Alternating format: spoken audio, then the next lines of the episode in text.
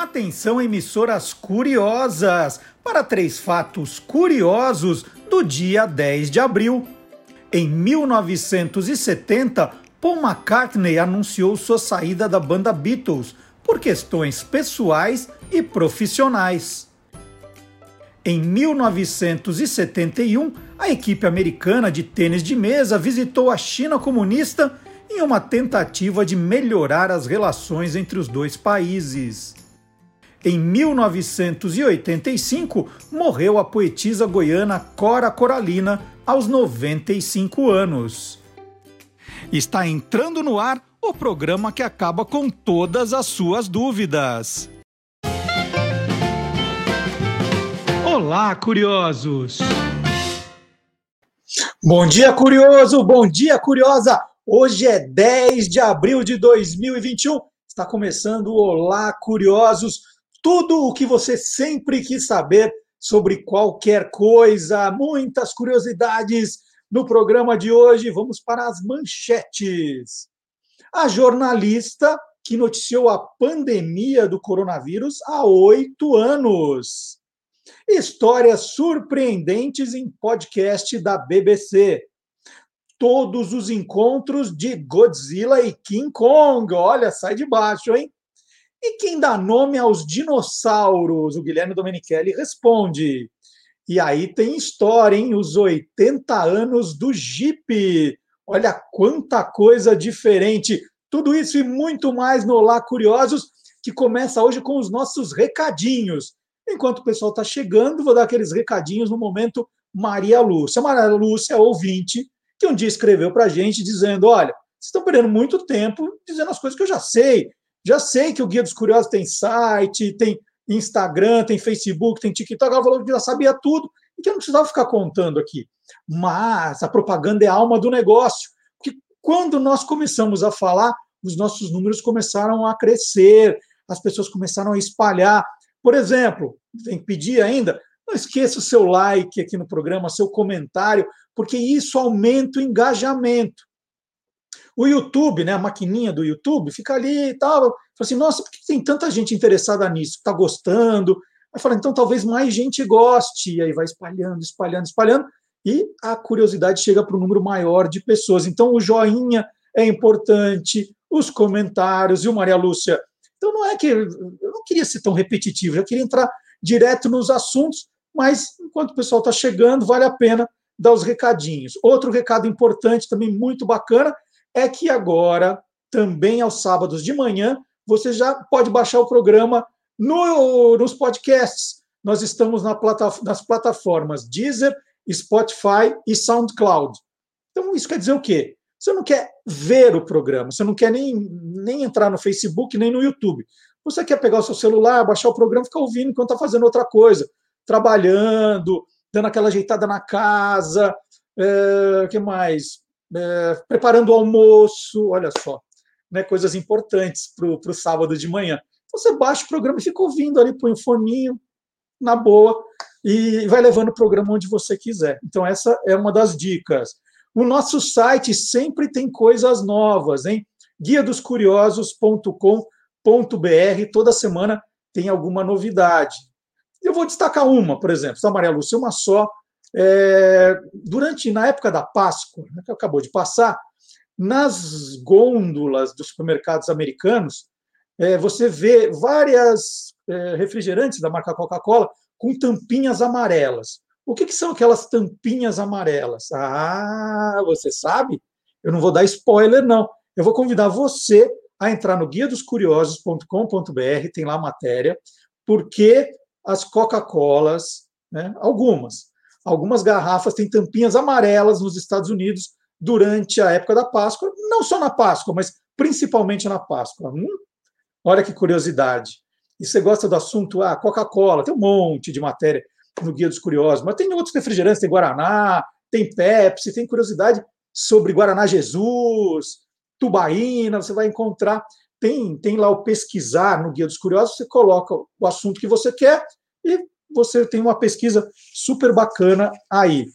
Maria Lúcia, tem também os vídeos no TikTok, todos os dias um videozinho ali de um minutinho, né, para você curtir. É uma curiosidade, é alguma coisa da minha coleção. Eu tenho coleção de qualquer coisa aqui em casa. E aí fico pegando uma coisinha e conto a história. Então, também a conta do TikTok, olha, já estamos com 18 mil seguidores. Isso em dois meses, que maravilhoso. As pessoas estão curtindo esses videozinhos.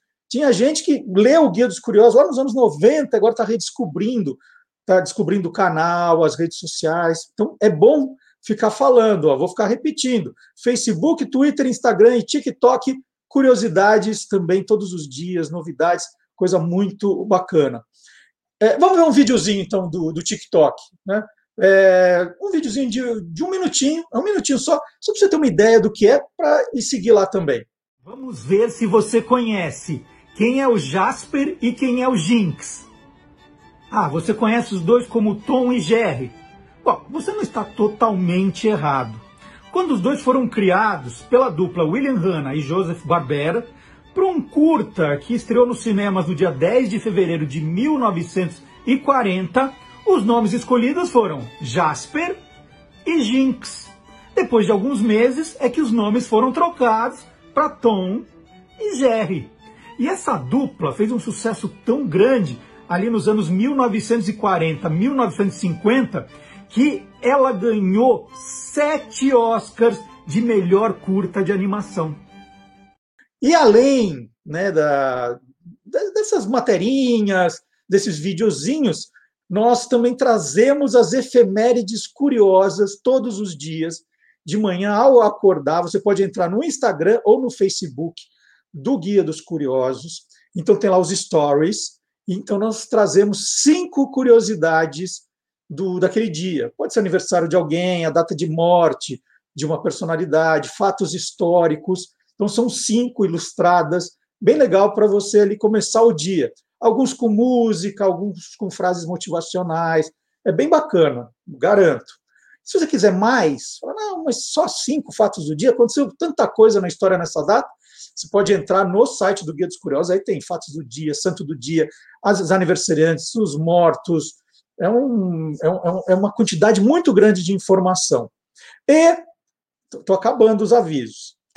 E também nós temos a nossa newsletter. O que é a newsletter? É uma mensagem que você recebe na sexta-feira à noite, uma só por semana, dizendo quais são as atrações do programa de sábado e tudo, todas as novidades do universo do Guia dos Curiosos. Então, se tem alguma coisa nova, olha, tem as matérias novas do site, eu aviso lá. Tem, agora nós estamos nessa rede, estamos fazendo isso, vai ter isso no programa do Magalhães, teve isso, eu não estou lendo. Tem a newsletter, é só entrar no guia dos curiosos.com.br bem no comecinho ali do canto direito, tem. Você é curioso? Assine a nossa newsletter, é grátis. Você só precisa colocar o seu e-mail, mais nada. Não tem que pôr dado, CPF, RG, nada disso. Coloca o seu e-mail e põe assinar. Aí você vai começar a receber toda sexta-feira. Se por acaso você não estiver recebendo, dá uma olhadinha, às vezes na caixa de spam, né, que fica preso ali, mas aí você libera e aí começa a receber. Então, toda sexta-feira, cansou, não quer receber mais? É só apertar um, é o segundo botão, descadastrar. Pronto, parou de receber. E a última coisa é o nosso e-mail. O nosso e-mail está agitado, hein? Olá, curiosos, arroba guia dos curiosos.com.br. É um jeito de você falar com o programa, mandar sugestões, é, mandar vídeos que você. Algum vídeo que você gravou que é curioso, ou uma foto, você viu um produto diferente, quer mandar para a gente. Se viu alguma curiosidade, lembrou do Olá Curiosos, lembrou do Marcelo, pode mandar para o Olá Curiosos, arroba guia dos curiosos.com.br. Agora nós vamos começar o programa com um duelo de titãs. De um lado, olha só, Godzilla. Esse é o meu Godzilla da minha coleção. Antigamente ele fazia barulho, gente. Agora não faz mais. Quando, quando apertava esse botão aqui, ó. E olha que malvado que ele é. Então, de um lado, Godzilla. Esse é o meu Godzilla. E do outro lado, nós temos King Kong. Eu não tenho boneco do King Kong, mas eu tenho cadê? esse flipbook, que é do, do filme dos anos 1930. Vou ver se eu consigo fazer aqui. Ó. Opa! Aqui. É difícil fazer, mas ele atacando o avião. Ó, cara de mal. Vou fazer de novo, hein? mais rápido. meu flipbook do King Kong. Acho que agora agora está melhorando, ó. Ele atacando os aviões. Então é isso, vamos chamar Silvio Alexandre contando todos os confrontos desses, dessas duas feras. Vamos ver.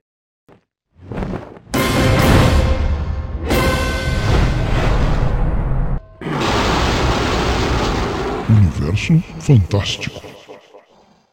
Agora, em 2021, Godzilla e King Kong se enfrentam novamente. São dois gigantes icônicos da cultura pop. Godzilla é a franquia de filmes mais antiga da história.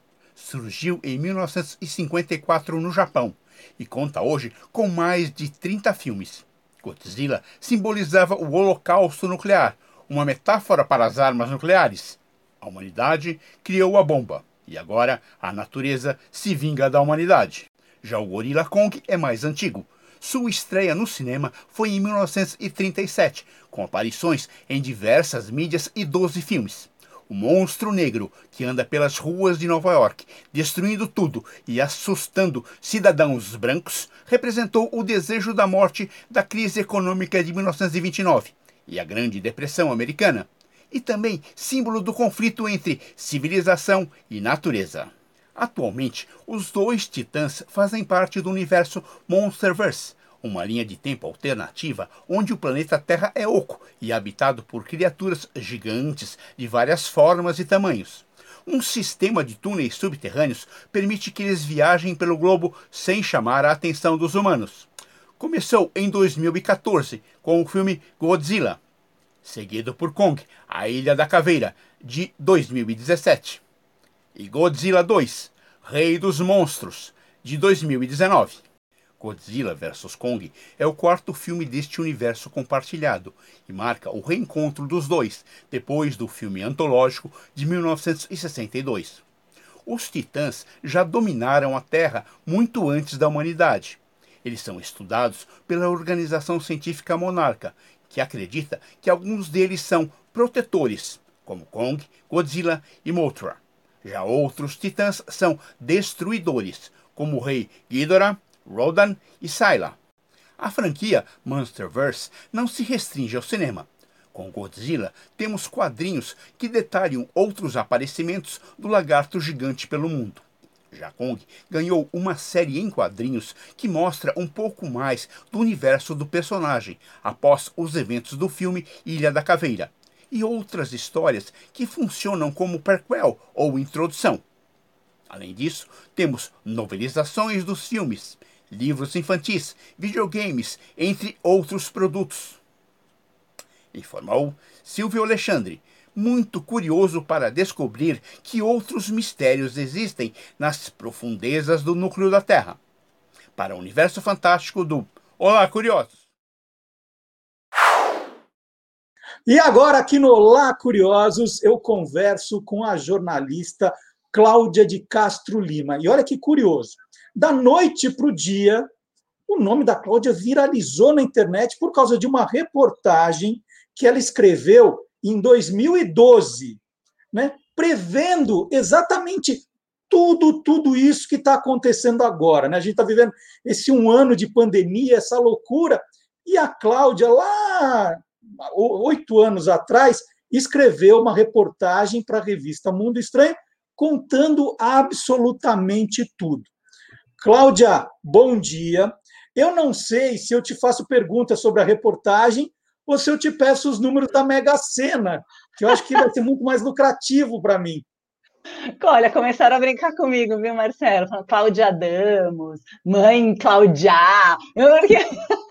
Mas não tenho nada com isso. Eu só escrevi o que os cientistas me contaram. então vamos, vamos contar a história dessa reportagem.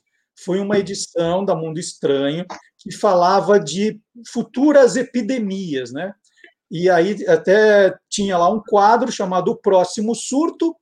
É, conta então, como foi a pauta, o que, que você quis contar? Começa por aí.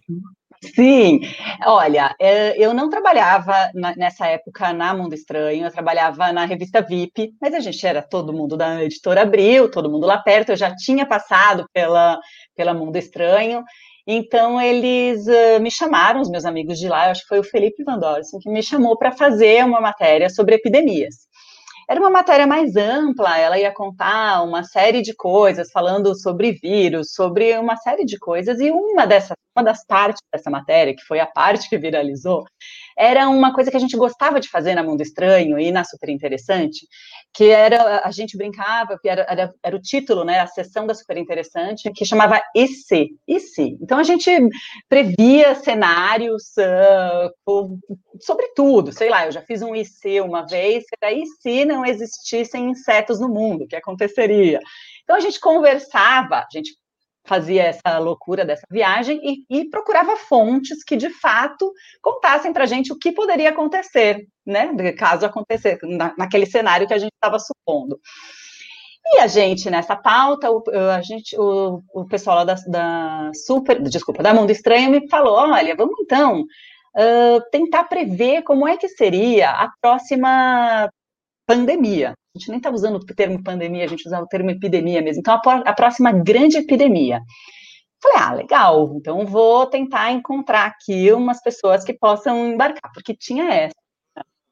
A história de a gente ficar prevendo com a ciência, tem cientistas que são super acadêmicos e não gostam muito dessa viagem. Né? Eu falei, então eu vou ter que achar gente que embarque comigo nessa aqui, que tente prever esse futuro.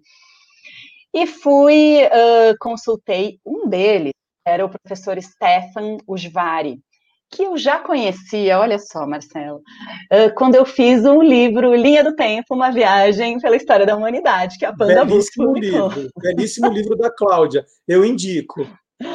Esse livro a gente tratava sobre dez temas e, e, colocava eles na linha do tempo. Então, por exemplo, alimentação, habitação, transporte, um deles era saúde, e a gente colocou nessa linha do tempo, ah, de, desde quando existiram várias doenças. Então, o professor Stefan já me ajudou nesse livro, e um livro dele que ele fez, que chama uh, A História da. Deixa eu consultar até o nome certo aqui. A História e Suas Epidemias e Pandemias. A Humanidade em Risco.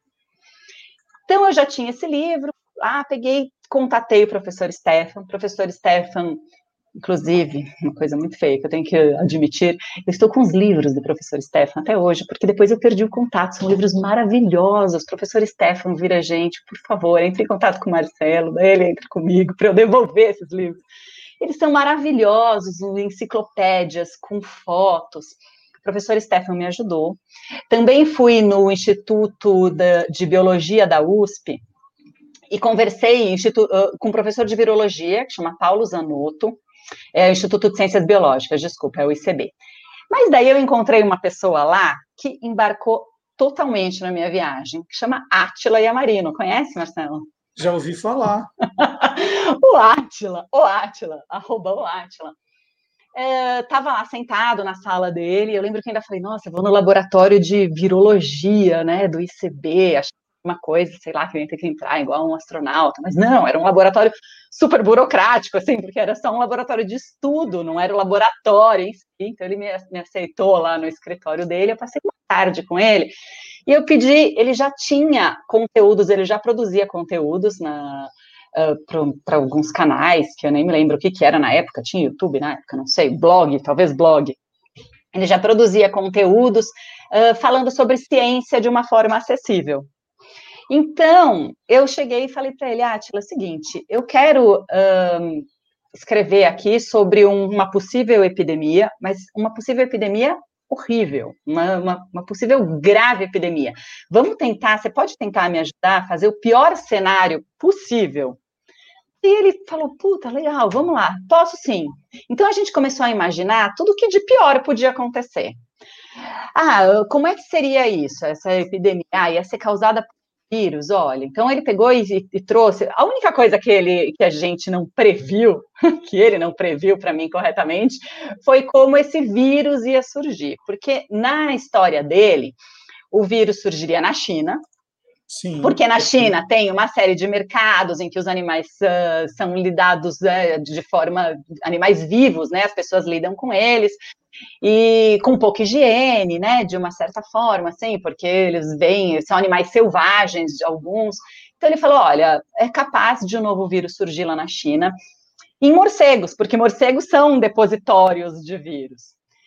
Mas na história dele, o morcego ia soltar nas fezes dele os vírus e os vírus iam infectar guaxinins. E o guaxinim ia uh, passar, arranhar algum dono de banca lá de, de da feira, e, e, esse cara, o, o sujeito ficaria é, contaminado com o vírus. Uhum.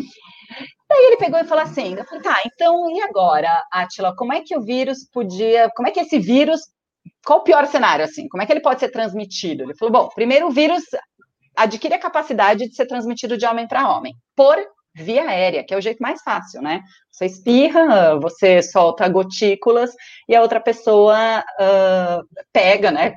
Tem contato com isso e acaba ficando contaminada. Então ele falou: ó, essa é a forma mais fácil de contágio. Então vamos supor que o vírus seria assim.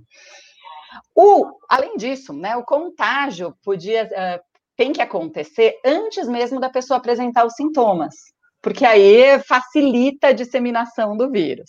Uhum. Daí o doente consegue infectar várias pessoas antes, então, de ter febre, de ter vômito, de ter diarreia, de ter, sei lá, quais seriam os sintomas desse vírus. Governo chinês, o que aconteceria no nosso cenário lá? Segundo não contaria para ninguém o que está acontecendo. Não contaria, porque não queria demonstrar fragilidade política, né? Então, não contaria para ninguém. E também, assim, só depois que eles começassem a perceber que muita gente uh, começou a ter, a, ficar doente e a morrer naquela mesma área, e as equipes que estavam tratando disso, três pesquisadores adoeceram e morreram, é que a China pegou e resolveu a, a informar a Organização Mundial da Saúde. Beleza, então, no cenário do Átila, os sintomas são super comuns, que é como a gente estava, né, sintomas comuns, então, uh, febre, é, coriza, é, se bem que o coronavírus tem um milhão de sintomas diferentes, né? Mas enfim, eles não iam chamar atenção até que todo mundo na mesma, naquela mesma região, um monte de gente começasse a ficar infectada e várias pessoas morressem. Começa o quê, então? Um monte de gente do mundo inteiro a pesquisar o que, o que é, de fato, que está causando aquilo, né? Demorou até que eles percebessem que, ah, antibióticos não eram eficientes, né, para que os médicos e os enfermeiros percebessem. Eles começaram a tratar com antibiótico, viram que não era, então a maioria das bactérias já estava uh, eliminada aí do agente de ser agente causadora. Então, os testes com vírus comuns também começaram a dar negativo, porque era um vírus que ninguém conhecia, como aconteceu com o coronavírus. O governo isola as comunidades, daí no fim, ninguém entra, ninguém sai de lá, daquela, né, fecha uh, as cidades, mas como um monte de gente, como a doença demora para apresentar os sintomas dela, uh, tem gente que saiu de lá, não teve, saiu antes, né, de saber que estava infectado e começou a se espalhar. Então, isso que foi alastrando, dessa forma foi alastrando a epidemia. Os doentes viajaram de avião, foram para grandes cidades, aí já viu, virou, no fim, uma pandemia. Não, e, e, mais, e mais, né? Gente, só lembrando que isso é uma previsão de 2012. 2012. Cláudia, de verdade, quando eu recebi essas mensagens dizendo da matéria, eu tinha certeza que era mentira. Falei, gente, isso é mentira, é fake news, inventaram, né? Aí eu fui atrás para ver, falei, não, é verdade, porque é impressionante, né? Tudo que você está contando foi escrito em 2012, é, e aí começa a falar, e aí tem a, a parte final, né? Da, da, das, dos países fechando as fronteiras, é, do, do esquema de quarentena dos países isolados. Está escrito, ó, aeroportos fechados, o turismo mundial cai a quase zero, né?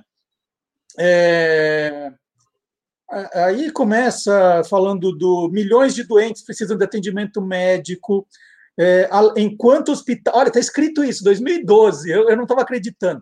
Enquanto hospitais e cemitérios estão lotados escolas, indústrias e comércios ficam paralisados por falta de profissionais. O transporte público também para os trabalhadores que podem passam a trabalhar em casa. Bom, aí já, aí já é o que vem por aí, pelo visto, né?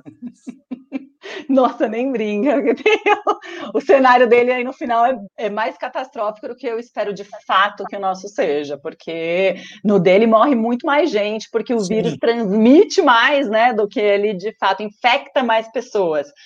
Uh, mas, uh, mas isso é muito impressionante, né, Marcelo? Porque assim, ele é um cientista, ele, como ele, vários outros sabiam né, que isso era possível, uh, e como a gente, e a gente é, é isso, né, a gente estuda o passado para entender o presente. Teve várias outras epidemias na história, várias outras aconteceram desse mesmo jeito, e ele fez um cenário, olha, possível, baseado nas coisas que ele tinha estudado, baseado nas coisas que aconteceram e nessa e, e, no que a gente entende agora como ciência, o que a gente sabe, né, de mutações de vírus, de produção de vacinas. No cenário que ele falou, todos os laboratórios do mundo iam começar uma corrida atrás das vacinas.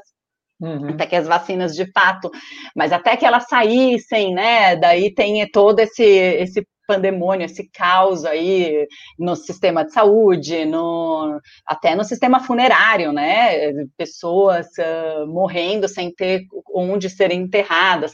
Mas o, o que eu fiquei muito impressionada é que, olha que engraçado também, eu não me lembrava dessa matéria. Eu não lembrava dela, até me chamarem nas redes sociais e me mostrarem. Eu falei, nossa, daí até eu fui atrás para ver e eu comecei a ficar chocada com as coisas que eu tinha escrito. meu Deus, olha isso, como ele sabe. E daí eu, eu, comecei muito a pensar nisso, né, Marcelo? Falando, olha, se a ciência sabe, se todo mundo sabe, e a ciência andava tão desprestigiada aqui no país, né, sem incentivo, sem dinheiro público, sem nada. E eu acho que, assim, de uma forma ou de outra, tudo serviu para a gente ver como é importante, né? Como é importante uh, ter pesquisadores, como é importante incentivar a, a, pesquisa acadêmica, a pesquisa científica, como é importante patrocinar isso, como é importante o governo investir nisso. E como é importante né, o que eles têm a dizer. Então, é assim, eles estavam produzindo, eles já sabiam disso tudo. Eu até me lembro que eu fiquei uh, uh, um pouco chocada. em 2019, um pouco antes da, de começarem esses, uh, de a pandemia começar de fato, né, dos primeiros casos serem registrados lá na China, o Bill Gates fez um super evento, né, falando sobre, olha, e aí, estamos preparados para uma pandemia? Foi muito uhum. pouco tempo antes, quer dizer, ele ele está super bem assessorado, ele tem os melhores cientistas do mundo ao redor dele. Todo mundo sabia que isso podia acontecer, não era novidade para a comunidade acadêmica, para a comunidade científica. Tanto que a vacina veio muito rapidamente, né? Sim. A vacina tá, eu lembro que no começo da pandemia falavam há 10 anos, eu falava, 10 anos. 10 anos era antes, né? A gente agora, com, essa, com a nossa tecnologia e com todas essas inovações na ciência, conseguiu, em tempo recorde na história, produzir isso. Então, isso mostra muito a importância, né, de da gente valorizar a, a, a ciência e esses profissionais. Cláudia, hoje o Átila virou o grande nome aí, né? Ele é um, uma das pessoas mais respeitadas é, pelas pessoas inteligentes a respeito da, da questão da pandemia. A gente espera o que o Átila vai dizer, ele virou oráculo ali. Nessa época, é, qual que, era, qual que era a importância dele? Porque na hora de dar os créditos, você deixou ele por último lá. Eu deixei por último, exatamente. É, o, o Atila já, já apitava alguma coisa, ou ele entrou porque ele, ele comprou a sua ideia? O que como era o Atila oito anos atrás? Olha, o Atila era um doutorando. E eu lembro que o professor Paulo me falou: eu tenho um cara muito bom de vírus aqui. E eu vou fala com ele que esse cara é bom.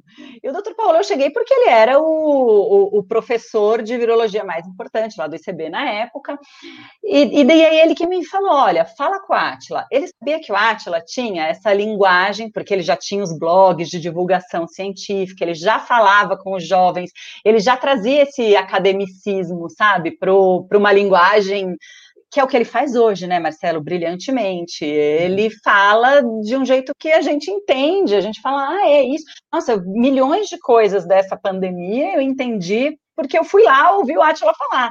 Ele virou o que você falou, oráculo. Eu, e quando ele fala é, é, previsões alarmantes, eu já fico em pânico aqui, ansiedade, já não durmo de noite, porque eu falo, vai acontecer. Ele virou muito o meu guru. Assim. E nessa época ele era um cara que trazia já essa, essa vontade, essa facilidade de comunicação. Era um cara que estudava muito, né? Tanto que o, o professor da USP me falou: olha, esse cara é bom, fala com ele, ele tem, tem tudo de vírus, ele vai, ele vai entrar aí nessa sua.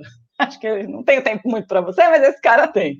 Mas ele foi, então assim, ele já entendia o que eu queria, então ele sabia uh, uh, como trazer essas coisas da academia para o público final, assim, para o público leigo, para mim, eu não entendia nada de vírus. É, não entendo nada de vírus, até hoje eu vou lá e consulto ele. Mas eu lembro que eu saí esse dia de lá falando: nossa, meu, olha o que esse cara fez, putz, que legal, ele conseguiu. esse cara é louco. Esse cara... Ah, esse cara é louco, imagina, isso aqui nunca vai acontecer. Você fala, eu saí morrendo de medo, é, saí morrendo de medo. Tomara que esse cara seja tão louco. É, imagina que isso vai acontecer, mas não, mas nem aqui, nem na China, né? Você falou. E essas viagens que a gente fazia eram sempre muito viagens, tipo, aí, ah, se os insetos acabarem, meu, nunca vai acabar inseto. Então era sempre com esse espírito mesmo que eu fazia. Ah, vamos falar, vamos viajar aqui, vamos entrar na maior, sei lá, a gente pode fazer o que, lógico, tudo baseado em, em, supostos futuros verídicos, né? Não era uma super viagem sem pé nem cabeça. Não, mas era o, o, pior cenário. Mas era sempre assim. Eu falava, ah, esse é o pior cenário, né? A gente nunca espera que vá acontecer o pior cenário. E o pior cenário tá aí, né? A gente está vendo. E mesmo eu que fiz, estudei, li, é, todas essas epidemias para fazer o nosso livro lá no começo, depois estudei sobre isso, falo que é muito maluco que eu é, não tinha dimensão do que era de verdade, né? E não que eu não seja, ah, sei lá, uma pessoa empática, não acho que, ah, não, não, eu ficava tentando entender como foram as outras epidemias. Nossa, ficava até triste de pensar, né? Mal de pensar, nossa, olha como foi, o que eles passaram.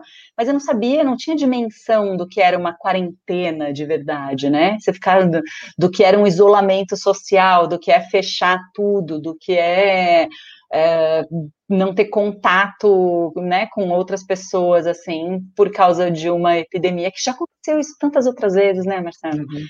E, e, e vão acontecer dia, outras, o pior é isso.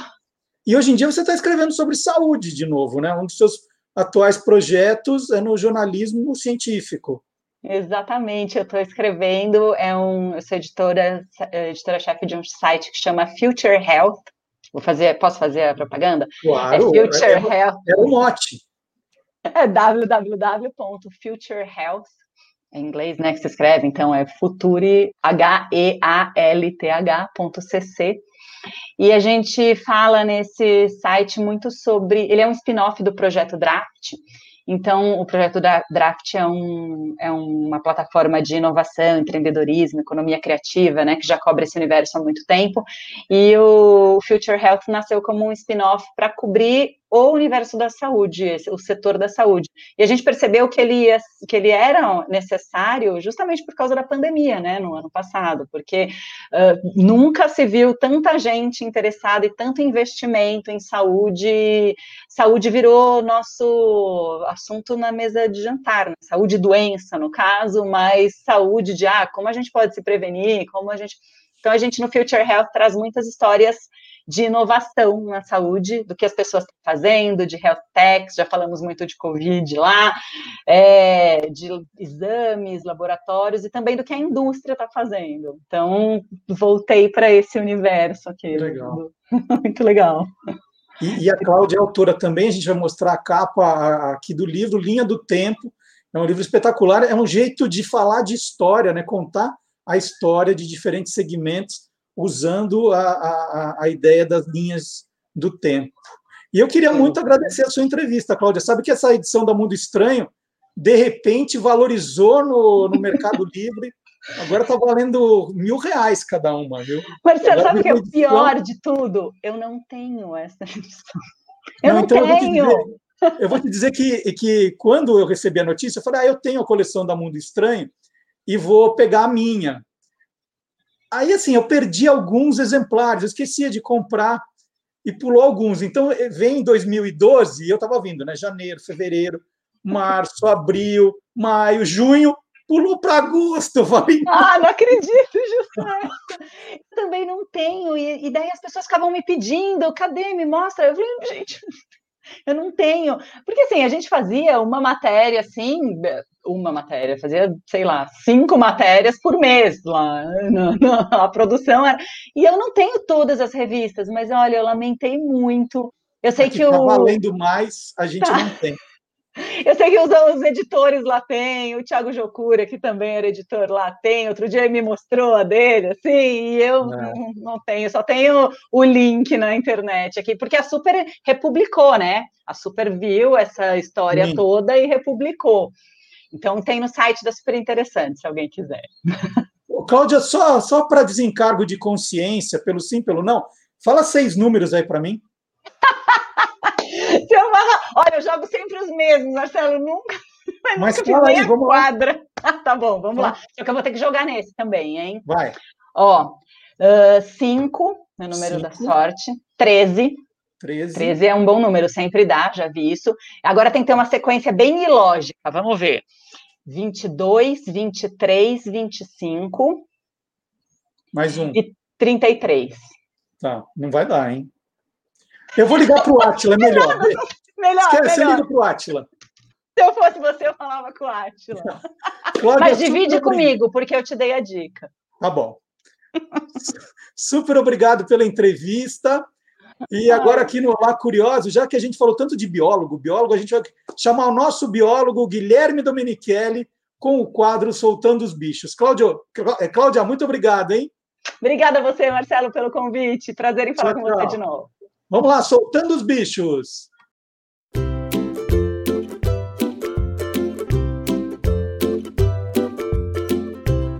Soltando os bichos, com Guilherme Domenichelli. Você já parou para pensar como são escolhidos os nomes dos dinossauros?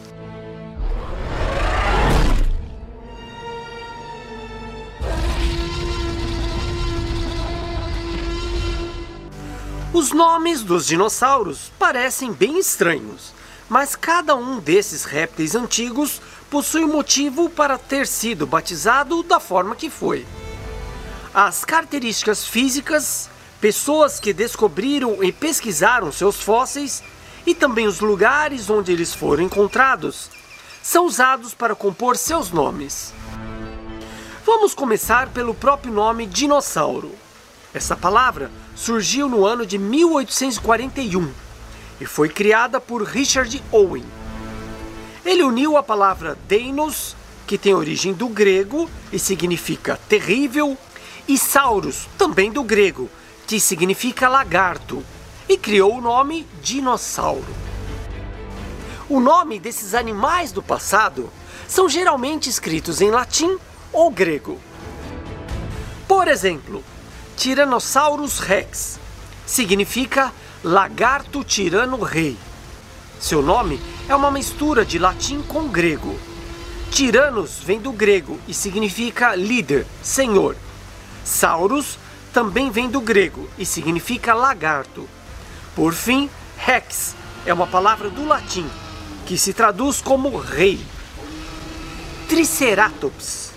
O nome desse dino traz suas características físicas.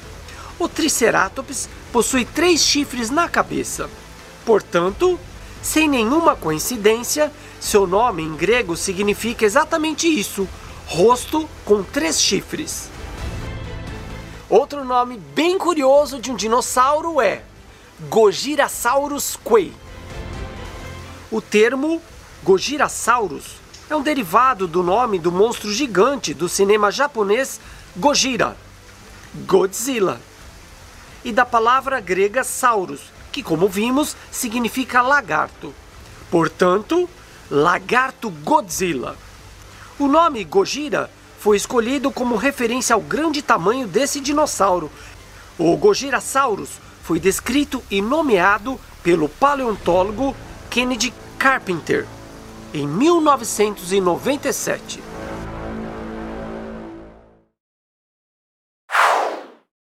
Vocês viram que o Guilherme também já, já aproveitou e falou Gojira. Hoje o Godzilla está com tudo no nosso programa, hein?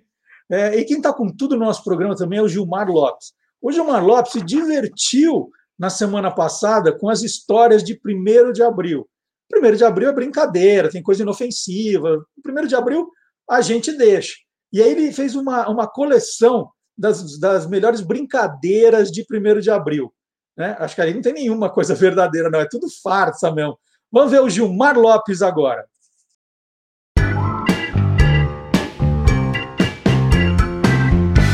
Verdadeiro ou farsa? Como já é tradição lá no e-farsas.com, todo dia 2 de abril eu separo algumas pegadinhas que várias marcas fizeram na internet para comemorar o Dia da Mentira. Eu separei algumas aqui para você dar uma olhada e a gente rir muito juntos. Quer ver só? Logo pela manhã, no dia 1 de abril, a rede de fast foods Burger King publicou no seu perfil do Twitter que a partir de hoje nunca mais vai alfinetar o seu concorrente. É claro que uma mentira, né? Já pensou você abrir o seu freezer e encontrar lá um pote de sorvete quando você abrir é feijão? Pois é, a Kibon entrou na brincadeira também e lançou o seu produto fictício de 1 de abril, o sorvete sabor feijão. E a Volkswagen que anunciou que ia mudar sua marca para Volkswagen para comemorar o lançamento de seus carros elétricos.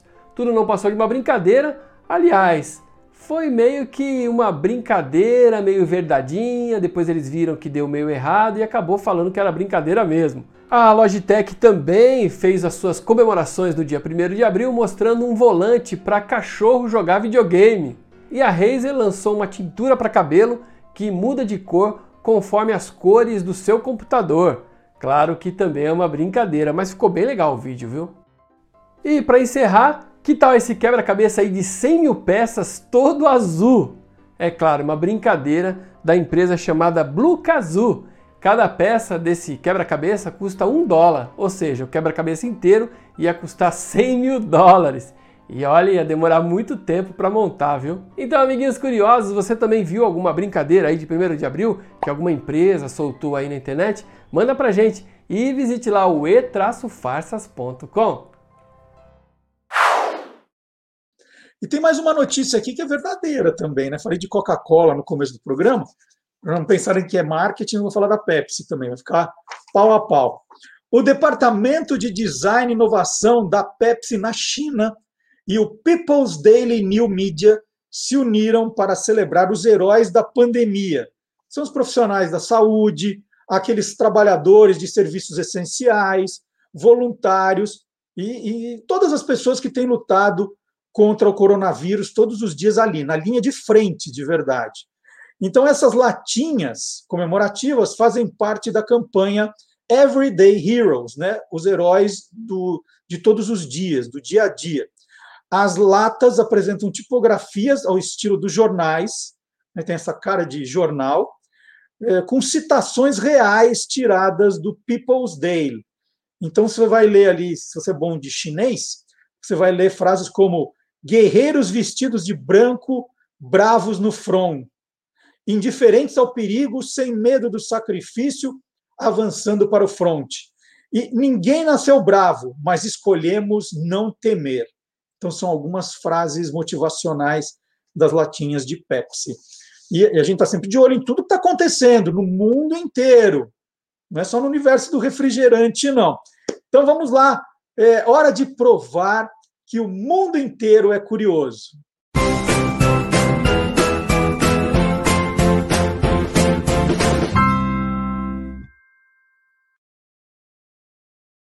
Uma barra de chocolate histórica foi encontrada intacta, com embalagem e tudo, 121 anos depois de produzida. A rainha Vitória encomendou 100 mil barras de chocolate para presentear os soldados ingleses que estavam lutando na Segunda Guerra dos Boeres, entre 1899 e 1902, na cidade do Cabo, na África do Sul. Os chocolates vinham dentro de uma latinha com a efígie da rainha e duas inscrições: África do Sul 1900 e Eu desejo a você um feliz ano novo. As duas frases com a caligrafia real, né? a letrinha da Rainha Vitória. Muitos soldados guardaram a latinha e guardaram chocolate como recordação. Mas encontrar o chocolate embrulhadinho, inteirinho, é uma raridade. Por isso que isso virou notícia. A barra de 200, de 225 gramas encontrada era de Sir Henry Paston Bedingfield. Ela estava no sótão da casa da filha de Henry, Frances Grethead, que faleceu aos 100 anos no ano passado. As duas guerras dos Boeres foram conflitos armados na cidade do Cabo. De um lado estavam os colonos eh, eh, holandeses e franceses, que eram justamente chamados de Boeres. Do outro lado estava o exército britânico, que lutava pelo domínio das minas de diamante e de ouro encontradas naquela região. E aí você vai perguntar: quem é o louco, né? Com chocolate na mão e guardar esse chocolate por 121 anos? Ó, eu vou chegar lá e eu vou explicar.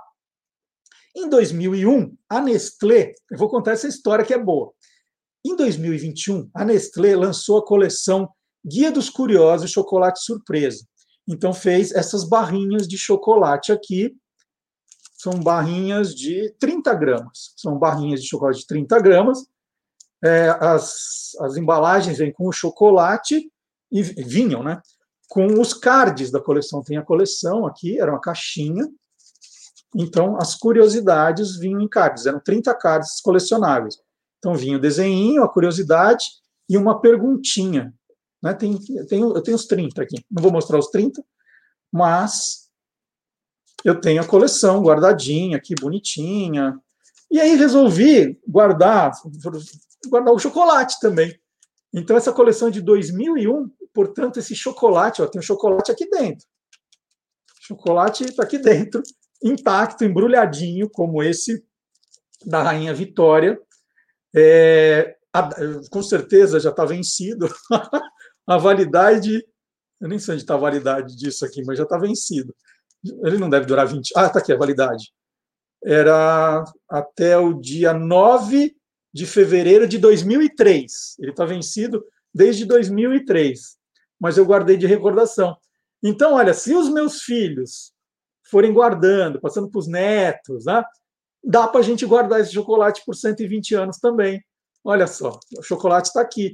Eu não vou abrir para ver o estado dele, né? Já guardei 20 anos, vou abrir agora. Mas aí vocês entendem a loucura, né? Como é que como é que apareceu esse chocolate 100 anos depois? Eu estou guardando meu direitinho, fora da luz, né? Está guardadinho no armário, num lugar ali que não, pelo menos é, não, não vai ficar mole. Mole acho que não fica mais, já está totalmente acabado. E eu queria convidar vocês também para acompanhar o programa Tô Lendo toda terça-feira. Na terça-feira passada, por exemplo, nós entrevistamos a Mônica Carvalho, que é uma livreira, é dona de uma simpaticíssima livraria no bairro de Pinheiros, em São Paulo, a Livraria da Tarde, e ela tem uma história fabulosa. Imagina, depois de um ano estudando o mercado, se preparando para abrir as portas, ela inaugurou a Livraria da Tarde no final de quase no Natal de é, no Natal de 2019, às vésperas do Natal. Depois de três meses, só três meses, ela estava se acostumando com a ideia de virar livreira, ela teve que fechar as portas, né? não é fechar as portas, baixar as portas por causa da pandemia, ela teve que se reinventar. Ela ainda não tinha um site para vender os produtos, então ela teve que correr em dois dias colocar uma opção de venda virtual. Então é uma história sensacional da Mônica Carvalho, eu convido você a acompanhar a entrevista. E no programa Tô Lendo, que é o lado curioso dos livros, dos autores, né? é um programa diferente de leitura, nós temos alguns quadros. Eu já apresentei aqui a Letícia Nascimento com o God Save the Books, né, de Londres, ela passa as novidades. E tem também o quadro da escritora Fátima Mesquita. A Fátima é, é um dos melhores textos que eu já vi, ela é divertida, ela explica direitinho, e, e ela tem uma coleção de clássicos da, da língua portuguesa, em que ela pega o texto integral e ela vai colocando notas de rodapé que fazem a gente entender o livro perfeitamente ela contextualiza o momento, ela traz um mapa dos personagens, ela explica o vocabulário, são livros espetaculares. Então a Fátima virou a rainha das notas de rodapé. E o que a gente fez? Convidou a Fátima para sempre dar uma olhadinha num clássico, não necessariamente os que ela já publicou, mas outros, e ela vai lá e busca uma palavra, uma expressão, alguma, alguma história para contar uma curiosidade sobre aquilo. Então, nós vamos mostrar para você que ainda não conhece o Tolendo, deveria conhecer, mas estão todos os programas publicados no canal do YouTube. Então, é muito fácil. Não é agora, ah, perdi, perdi. Não, tem lá. São 20 programas, quase 20, são 19 programas, o vigésimo é agora. São 19 programas ali muito legais, com, com gente do mercado de livros, autores, ilustradores, está bem divertido. Vamos ver como é a, participação da Fátima Mesquita e as notas de rodapé. O crime do Padre Amaro é provavelmente o maior sucesso do Essa de Queiroz, o escritor português. E foi lá em Portugal, em 1875, que esse livro saiu primeiro em fatias, aos pedacinhos, em capítulos, sendo publicado então na Revista Ocidental. E é desse livro que eu tirei um trechinho que eu achei instigante. Bora ver? Vá, esteja sossegada, tudo se remedeia. Não há banhos publicados. Diga-lhe que não quer casar, que sabe tudo, que o odeia. E eu li isso aí e fiquei pensando, que coisa é essa, gente? De publicar banhos? Meus sais, que raio é esse? E aí fui ver que esse banho aí não ensaboa e não molha. E é, na verdade, uma tradição que vem da Igreja Católica. E é lá uma lei canônica que dizia que era preciso anunciar, proclamar quando as pessoas tinham a intenção de se casar. E isso, no francês, para isso, usava-se a palavra ban, que quer dizer proclamar. É uma proclamação de uma autoridade. E no português, isso virou traduzido pelo som, virou banhos. Os banhos matrimoniais. Primeiro, eles queriam controlar o que eles chamavam de casamento clandestino. Segundo, eles queriam evitar principalmente dois fenômenos. Um, que era casamento de parente. Além disso, queriam também ver se alguém do público de repente conhecia aquele rapaz ou aquela mulher e podia de repente dizer, ó, oh, isso aí já é casado, né? O que eu tô sabendo, eu tô ligado. Mas era um processo complicadíssimo também, né? Porque é preciso que o padre anuncie três vezes, não sei quantas vezes consecutivas, tem que ser no domingo, tem que ter uma coisa de feriado. É uma complicação. E também, via de regra, pregava-se aquilo na porta. Mas é, esse nome é muito legal, né? Banhos matrimoniais. Eu adorei.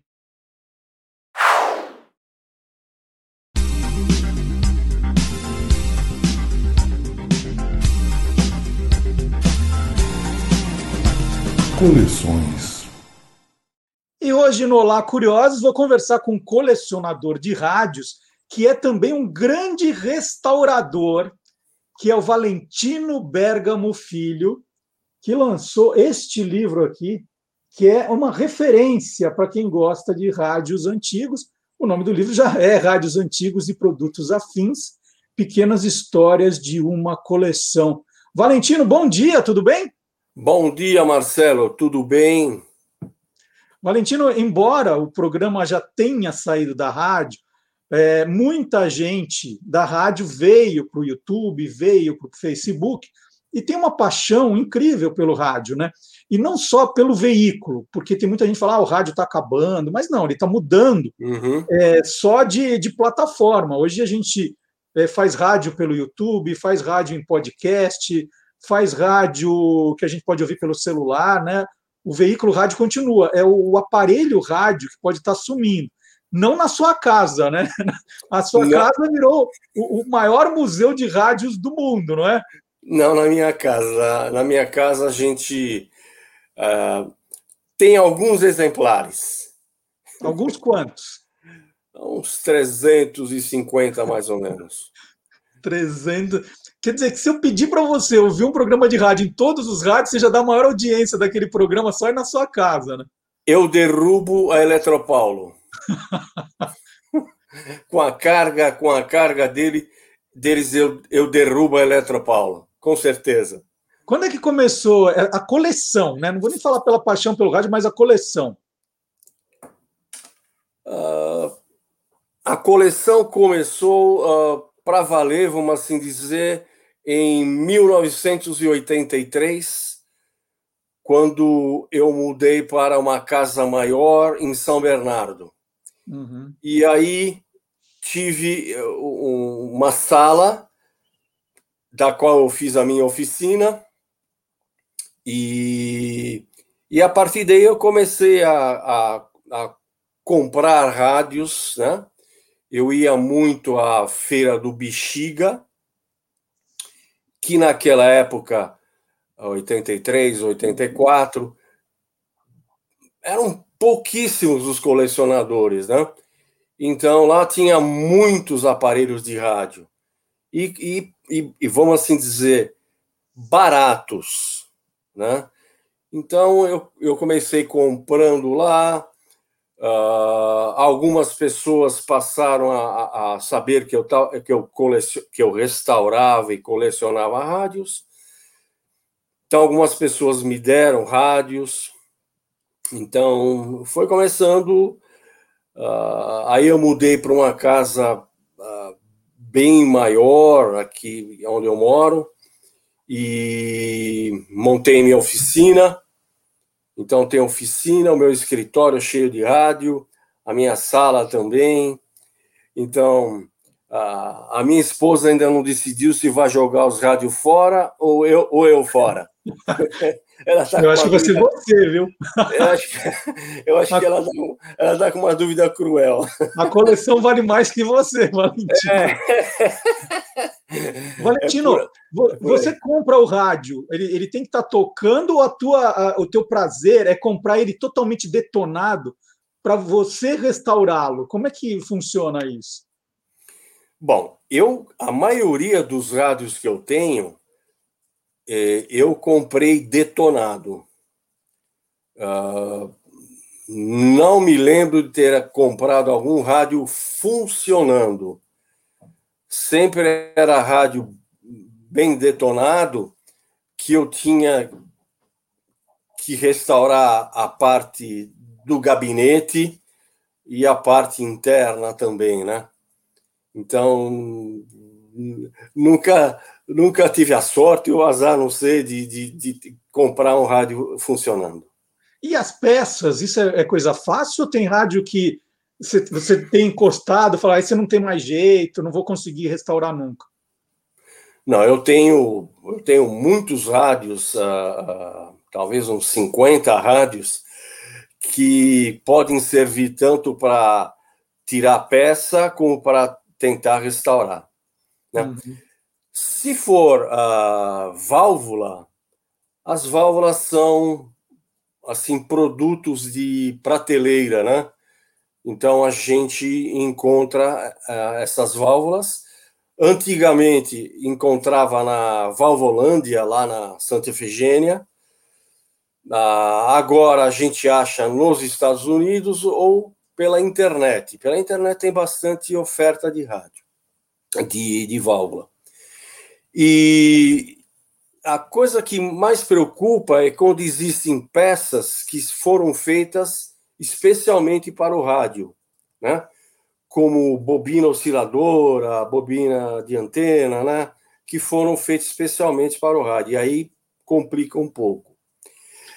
O problema também na parte externa, né? Por exemplo, se o, se o rádio uh, de baquelite está quebrado, está faltando um pedaço, a única opção que existe é consertar, e eu conserto com araldite e várias outras coisas, uh, lixar muito bem e, e pintá-lo, né? Descaracteriza um pouco, mas é uma maneira de salvar o rádio. Se for uma caixa de madeira, é, se ela tiver muito ruim, eu mexo. Uhum. Caso contrário, eu prefiro deixar do jeito que está, porque, Marcelo, aí tem uma coisa importante, que ao longo dos anos eu, eu venho mudando, né? Mostrar as marcas do tempo. Eu acho fantástico né, mostrar uh, essas marcas uh, tá um pouquinho riscado, manchado, enfim. Tem marca de um copo que a pessoa deixou em cima. Eu acho fantástico deixar com as marcas do tempo. E de uns anos para cá eu tenho feito isso. Você só faz restauração para os rádios da sua coleção ou, ou já virou um, um, trabalho, Valentino? Assim, se, se as pessoas agora estão assistindo o programa e falam, ah, aquele rádio do meu avô, ele, ele, eles podem entrar em contato com você ou não? Você só faz os seus? É, normalmente, eu, como eu tenho outros afazeres, né, como eu dou aula ainda, agora pelo Zoom, eu, eh, eu tendo a não, a não fazer para fora, né? Ah, então, eu, eu, restauro só os meus. Ah, e, e, por enquanto é, é bastante ainda, que eu tenho muito rádio na fila, né? Mas, assim, de um, de um amigo próximo que às vezes me pergunta, ou, ou, ou quebra o galho para mim, faz funcionar, não sei o quê, aí eu, eu, pego, e, eu pego o rádio para consertar. Você tem que fazer uma aula, então, em Zoom, ensinando as pessoas a restaurarem, para mais gente fazer isso, não é? É, eu pensei nisso, eu pensei nessa possibilidade também, mas atualmente, com todos os meus afazeres, eh, não sobra, não sobra tanto esse tempo, né? Que eu não, eu não paro. E, e Valentino, tem, tem emissora de TV, produção de cinema, que entra em contato com você para alugar os, os rádios, para colocar em novela, em filme? Já aconteceu isso? Ah, já. Uma vez veio, vieram duas moças uh, do Ponto Frio. Uh, eu nem sei se essa loja existe ainda, do Sim, Ponto existe. Frio e o relatório, do relatório anual financeiro deles, eles queriam colocar uh, rádios antigos, enceradeiras antigas, TVs antigas, né? Então vieram as duas moças e, e, e, eu não me lembro quantas fotos elas tiraram e eu em troca pedi um, um aparelho, né? Um, enfim, eles me pagaram comprando o aparelho. Uhum. E foi interessante que é, é, eu tenho o meu sótão, né, que, que é o ponto principal, onde é a minha oficina, que as mulheres, quando subiram lá, elas falaram assim: Nossa, eu pensei que fosse encontrar em tudo sujo, tudo enferrujado, né? E daí eles estavam tudo colocado em prateleiras, Uhum. Enfim, organizado, né? Muito bom. E você falou que a coleção começou ali em 83, falou das feiras, mas não tinha nada que era seu do tempo de criança, de adolescente, Valentino? Ah, tinha. Eu, eu, eu, eu sempre fui uma pessoa de, de, de, vamos assim dizer, de tratar com carinho as coisas que eu tenho, né? Então eu tenho um, um rádio aqui comigo, vou mostrar para você. Opa. Ele está embalado para evitar sujeira. Aparece bem? Sim, ótimo. Ótimo. Esse é um rádio Standard Electric. Agora deixa a gente ver você de novo. De 1956. Uhum. E esse rádio, quem me deu, eu me lembro até hoje, foi meu avô, quando eu tinha aproximadamente 10 anos, 1956 mais ou menos. E ele foi comprar o um aparelho na Ladeira Porto Geral. E tinha uma loja bem, no, bem na subida, né? E o vendedor, o vendedor, eu lembro que me deu cédulas, notas paraguaias como, como brinde, né? Porque era uhum. criança, quis me agradar. Então, esse rádio aqui ficava no meu quarto, muito tempo no meu quarto, em cima do criado mudo. Depois passou para, para a oficina mecânica gráfica que meu pai tinha. E depois eh, voltou aqui uh, para mim, né? Então eu tenho uma paixão por esse rádio aqui. Olha, 1956 são 65 anos, né? Que... 65 anos que eu tenho esse rádio aqui, maravilhoso, enfim. tem, mais algum, Tem mais algum pertinho de você para mostrar aí? Tenho, tenho, um outro rádio aqui.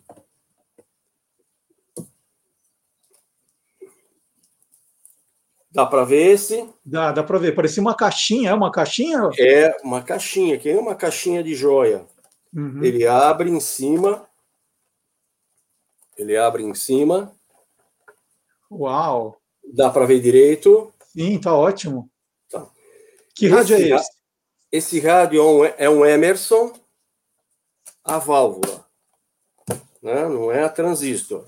Eu abro aqui a parte de trás e dá para ver as válvulas. Certo. Né? Uhum. Então, esse rádio tem também uma história interessante. O meu tio, o meu tio, chamado Ettore, ele tinha um rádio exatamente dessa cor, exatamente dessa marca. E ele é, envolvia esse rádio com, com um paninho, né? Cuidava, é, cuidava dele da, com o maior carinho. E esse rádio se perdeu. E, mas ficou na minha mente assim: poxa, um dia eu vou conseguir um rádio desse. E na feira do Bexiga, lá pelo, pelos anos 1980, eu conversando com, com na, na banca de um, de um homem, ele falou assim, eu, eu mencionei a ele que estava procurando um rádio pequeno, assim, assim, assim. Ele falou, eu tenho um que abre e ele ele não toca porque não tem não tem a, a bateria. Uhum. Aí nós, nós, eu fui à casa dele, lá perto do Bexiga, fui à casa dele, e era exatamente o rádio igual do, do meu tio. E meu tio costumava escutar eh, nesse rádio corridas de cavalo. E observava que depois de escutar um páreo, um comentário, ele desligava o rádio, né? Por quê? Porque o rádio usava umas baterias de 67 volts, uhum. do tamanho de um maço de cigarro pouquinho maior. E naquela época devia custar uma fortuna essa, essa bateria, né? Mas eu, é, menino, eu tinha uma vontade imensa de mexer naquele rádio. Eu Nossa. nunca pedi para o meu tio. eu, eu, nunca pedi para o meu tio de, de receber que ele falasse não, né? Eu nunca, nunca pedi. E eu vendo esse rádio, né? eu espero que ele, que ele consiga transmitir as corridas de cavalo que meu tio escutava. Que beleza. Tem mais algum, Valentino? Tenho. Tenho. Podemos mudar um pouco? Não Podemos? falar só, só de rádio? Podemos. Eu vou te mostrar isso daqui. Esse é o prêmio Roquete Pinto? Roquete Pinto. Uhum. O Roquete Pinto por que, que esse é raro? O Roquete Pinto começou em 1950 em rádio, na uhum. Rádio Record. Depois é que foi para a televisão. E esse Roquete Pinto aqui é de 1950, é do rádio. Então, o Valentino está mostrando para a gente, quem está no podcast, o troféu do Roquete Pinto, que é o, é, é, na verdade, é o, é o, é mascote do Palmeiras, né? Não é um pinto, é o, o mascote do Palmeiras, no, com o microfone do ano 1950. E quem é, é o ganhador? Não consigo ler daqui. Tem o nome do ganhador aí? É redator dramático. Uhum. Mas é de 1950, é do início do Roquete Pinto. Maravilhoso. É, você consegue achar Roquete Pinto na, na TV tem um número significativo até para venda, né? Uhum. E o símbolo do papagaio não é do meu Palmeiras. não é do meu Palmeiras. Eu achei que você tinha comprado por isso. é que o papagaio gosta de falar. Hum, ok? Perfeito. E por isso que eles adotaram o papagaio como, como símbolo de que gosta de falar. E, e, a história do livro? Que quando você falou assim, ah, eu quero, eu quero registrar minha coleção, esses dados, como é que nasceu o livro, Rádios Antigos e Produtos Afins, Valentino? O livro, eh, eu, eh, bom, eu sempre gostei de escrever, né?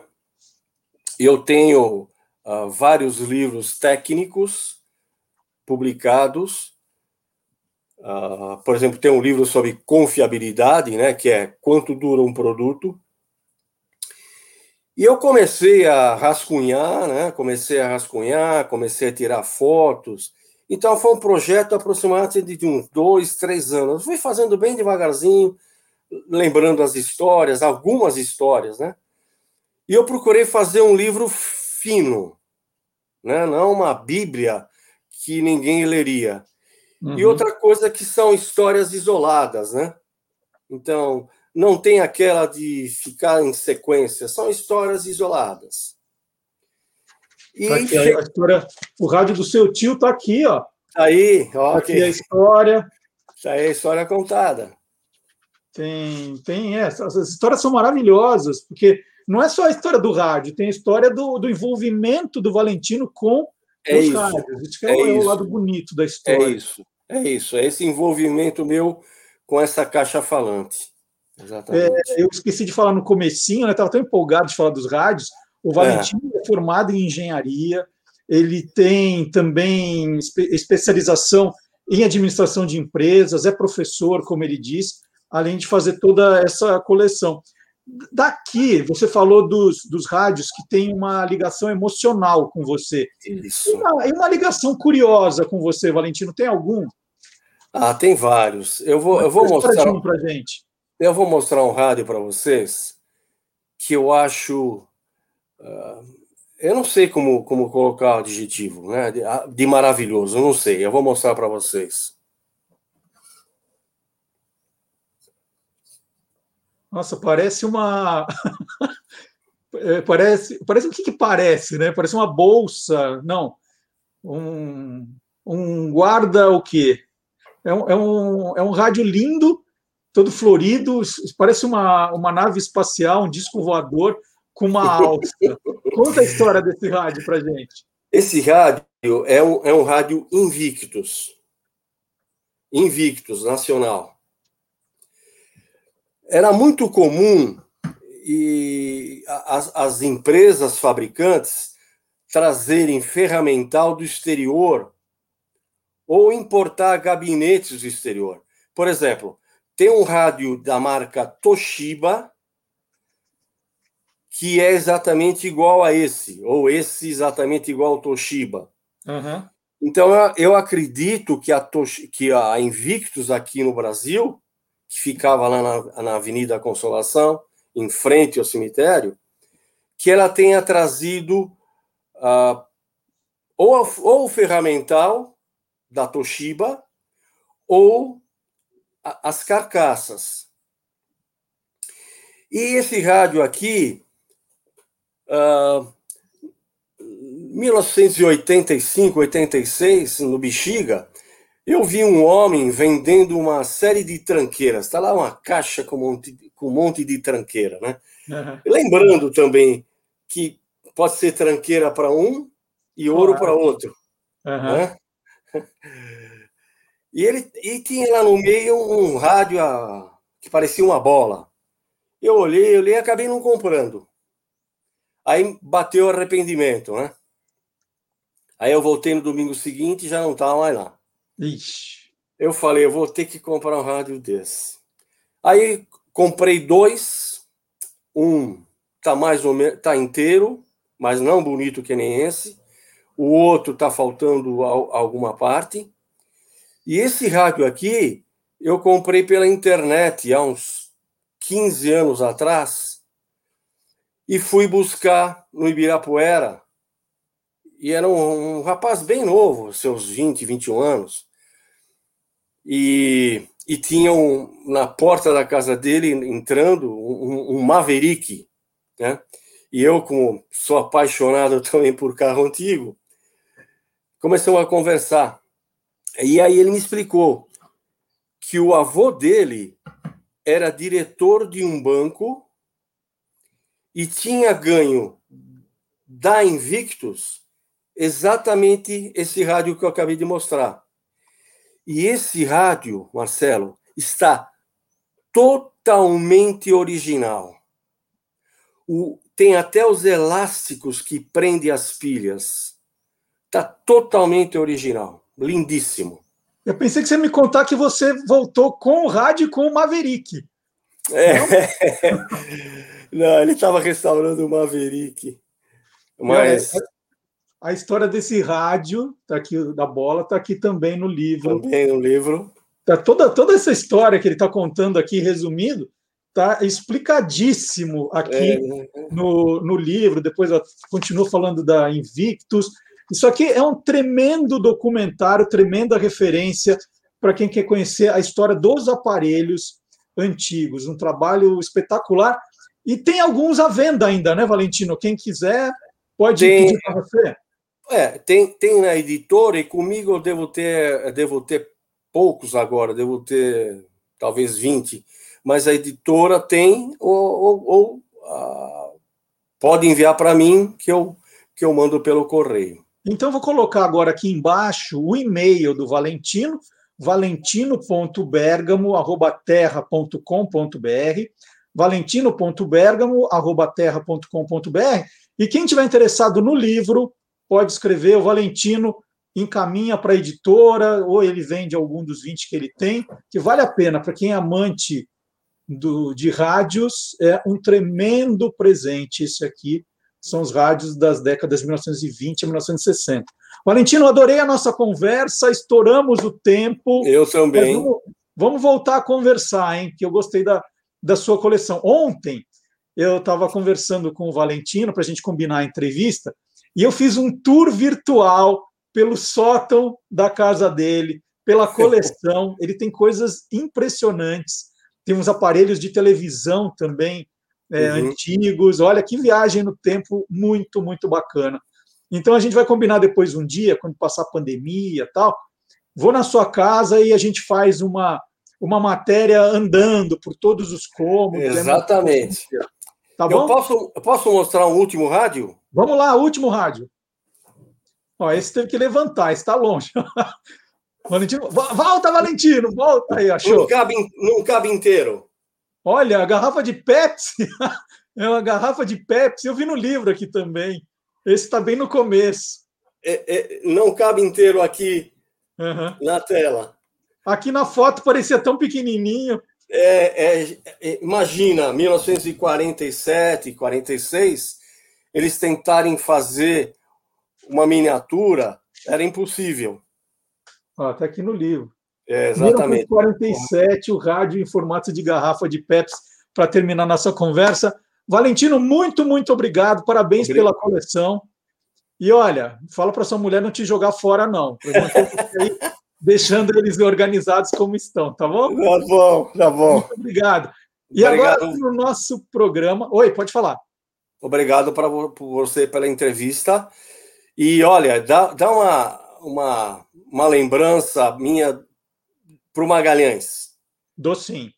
Ele, ele recebeu o seu livro, viu? Ele adorou. Eu sei é. porque ele comentou comigo. E agora, aqui no nosso programa, então, vamos continuar nesse, nesse universo do rádio. Vamos chamar o professor Marcelo Abud com a sua dica de podcast de hoje. Obrigado, Valentino. Obrigado.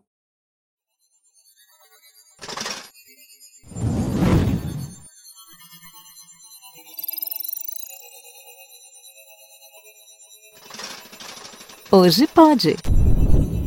Com Marcelo Abude.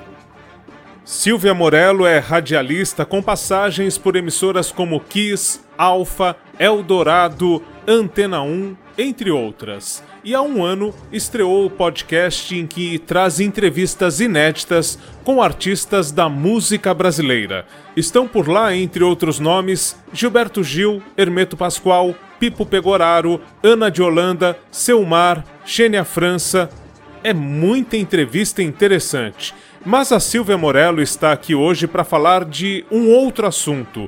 Ela está comandando um letramento digital no SESC e é sobre isso que vamos entender melhor. O letramento digital ele visa aproximar o público 60 mais, né, o público que seria a terceira idade, das novas tecnologias. É muito bacana porque a gente pensa no SESC, a gente lembra de atividade física, a gente lembra de artesanato, a gente lembra de viagens, e tudo isso é muito legal. Mas eles também pensam é, num conceito de envelhecimento ativo. E isso inclui a aproximação dessa comunidade das novas tecnologias, para que eles sejam não só é, consumidores, né, que ele também é muito interessante, porque você aprendendo um pouco mais, é, se abre aí um universo de informações, de acesso a, a, novas tecnologias, novas ferramentas, mas o SESC proporciona que eles sejam também ativos. Então é muito interessante nessas oficinas que eu estou participando, é, que eles têm a oportunidade de criar conteúdos. Então a gente está fazendo agora podcasts, radionovelas, revistas culturais, tudo isso online. E por estar conectada com esse público, nós pedimos a Silvia Morello que selecionasse três podcasts que considere interessante para pessoas maduras. Acompanhe. E eu vou começar por um que se chama Aptari. É, ele está ligado à editora Dynamo. Primeiro era uma revista e agora eles adaptaram para o podcast. Eles fazem séries de entrevistas com temas como HIV, sexualidade e trata, então, é, sem nenhum tabu, esses temas que às vezes podem ser difíceis, né, de, de a gente ver tratado com tanta liberdade para esse público mais maduro. Ele é um conteúdo que está chamado aí de gerontologia, que inclui, muito além da saúde, né, todos esses aspectos aí de vida social, qualidade de vida.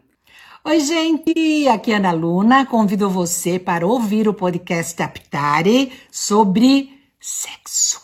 Você vai adorar sexo. Vem, vem, vem, vem, vem, vem. Então, Aptare é a primeira dica. A segunda dica é o podcast Rodadas. Nesse né? nome já tem aí uma provocação e é voltado para o público feminino acima de 45, 50 anos e fala então sobre menopausa, medo de envelhecer, sexualidade nessa faixa etária. Então acho bem interessante o conteúdo feito pela Karina Ades e Andréa Nero. O que é ser mulher? Ui, ser o melhor que eu posso ser agora. Ser quem você é. Livre. É ser fonte. Para mim é ser um ser um ser que gera. Mulher. Se reinventar. Mulher é força. Gera vida, gera ideias, gera projetos. É ser inteira. Ser mulher é ser inteira. A terceira dica, voltado principalmente para a saúde, né, da população madura, que é o podcast do Drauzio Varela, que é referência em saúde no Brasil e serve para todas as faixas etárias, mas principalmente acho para o público maduro. É bem interessante ali, você procura por vários assuntos, você vai encontrar tudo ali. E o Drauzio sempre explicando com toda clareza, né, com conhecimento muito bacana. E eu acho que é, é uma dica interessante, então, nesse quesito saúde. Nós estamos aí com toda essa discussão a respeito das vacinas contra a Covid. Né?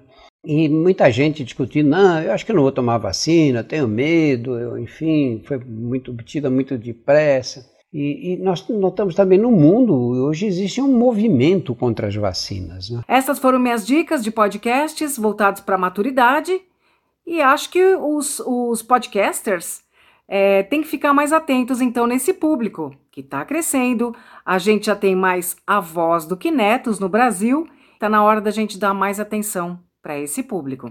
E nunca é demais lembrar que se você não conseguiu anotar alguns dos podcasts indicados pela Silvia Morello, todos eles estão lá no blog Peças Raras. Um grande abraço para você e até semana que vem. Lembre-se, fique em casa e aproveite para ouvir podcasts. Até mais! E depois do professor Marcelo Abud, chegou a hora de outro professor, o professor Dionísio da Silva. E ele presta uma homenagem ao Dia do Jornalista. Foi agora, na quarta-feira, dia 7. Fiquei muito feliz aí com a ideia do professor Dionísio para explicar a origem da palavra jornalista. Eu tenho muito orgulho da minha profissão, profissão aí que eu abracei já há quase 40 anos fazer as contas, falei, nossa, eu, eu, eu comecei o meu trabalho no jornalismo, diria que em 1982. O meu primeiro emprego, né, com carteira assinada, como a gente dizia, foi em 1984. Mas durante a faculdade, logo que eu entrei na faculdade em 82, eu já comecei a pegar trabalhos jornalísticos, né? Fiz coisas divertidas, traduzi horóscopo italiano, trabalhei numa revista de costura industrial, nem sabia direito que era isso. Essas são as matérias bem legais para minha para minha idade ali. Então, mas eu estou contando de 82, tá? Então, ano que vem, 40 anos de jornalismo. E eu tenho muito orgulho da profissão, é, e eu defendo muito o jornalismo profissional. Né? Não essas aberrações que a gente vê por aí. E eu falo isso, aí alguém vai lá no comentário e fala assim: ah, imprensa, não sei o quê, ah, e, e prefere acreditar no WhatsApp. Eu não posso fazer nada. Aí cada um, cada um, né? Então vamos lá, homenagem ao Dia do Jornalista com o professor Dionísio da Silva.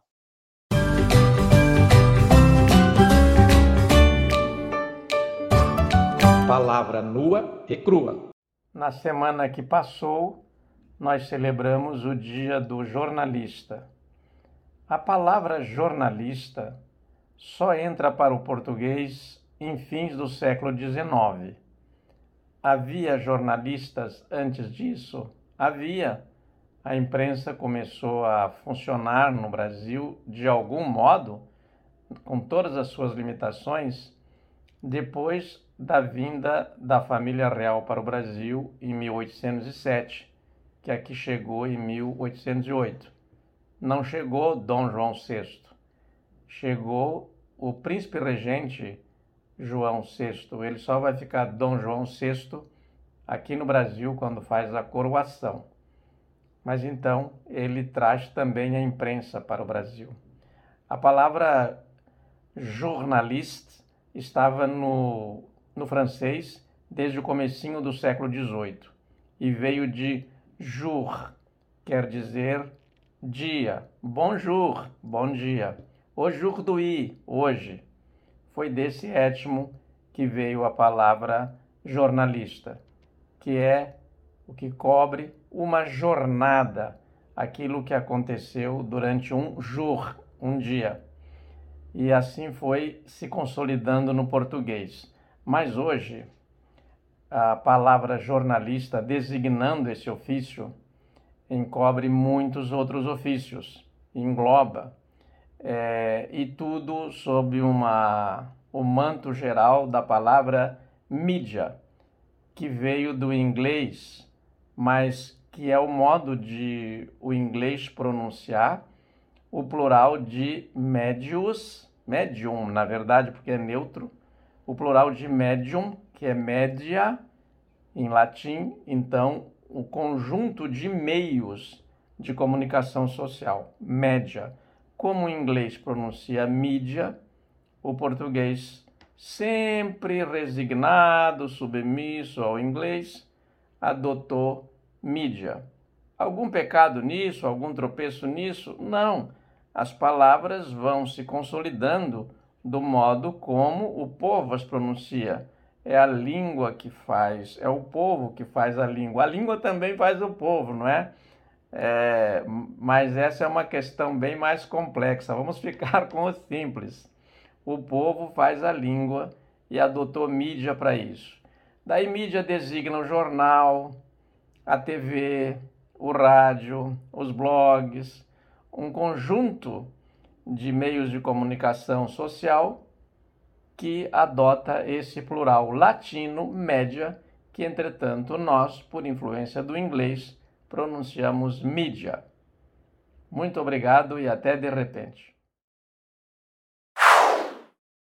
E lembra, Maria Lúcia, que eu falei no comecinho que era importante sempre falar qual é o nosso e-mail, né? O olá curiosos, arroba que tá, às vezes a pessoa esquece, não anota, fala qual é mesmo. E aí sempre dou esse, eh, faço esse lembrete. E aí, essa semana, nós recebemos uma mensagem de um, agora, eh, de um seguidor, mas que é, era ouvinte do Você é Curioso há anos, o Chico Leles. O Chico até falou assim: ah, às vezes eu tenho dificuldade com o YouTube, né? eu perco o programa porque eu me atrapalho com o YouTube. Eu falei, Chico, não precisa ficar vendo no YouTube, pode ver no Facebook, que é mais fácil. Durante, na hora do programa, entra. No, é, na hora do programa, entra no Facebook, Guia dos Curiosos, e assiste ali. Ou, mais fácil ainda, você pode baixar no, no Spotify, no Deezer, no SoundCloud, é tudo de graça. Você ouve, como você fazia no tempo da rádio. Então, as, as, algumas pessoas têm dificuldade ainda com o YouTube? Tem. É, é, é legal ver aqui, porque é, você está vendo os colaboradores, as entrevistas são ilustradas, é, você pode, depois que acabar de ver o programa, acompanhar alguma coisa que você perdeu durante a semana, né? É importante, você vai aprendendo a mexer com o YouTube, mas não é desculpa para perder o programa. Bom, eu sei que o Chico Leres mandou uma pergunta para o Magalhães Júnior é, e mandou para a pessoa certa, né? Queria, queria informações sobre um seriado chamado Lever no Espaço. E aí eu passei a mensagem, né? Ó, já encaminhei a mensagem para o Magalhães Júnior, que respondeu para o Chico. Olá, curiosos e curiosas, eu estou aqui para responder uma mensagem que me foi enviada pelo meu amigo Chico Leles, que, como eu, é do bairro da Moca, aqui de São Paulo. O Chico Leles pediu para que eu falasse alguma coisa a respeito de um programa de televisão dos anos 50 chamado Lever no Espaço. Então, aqui vai.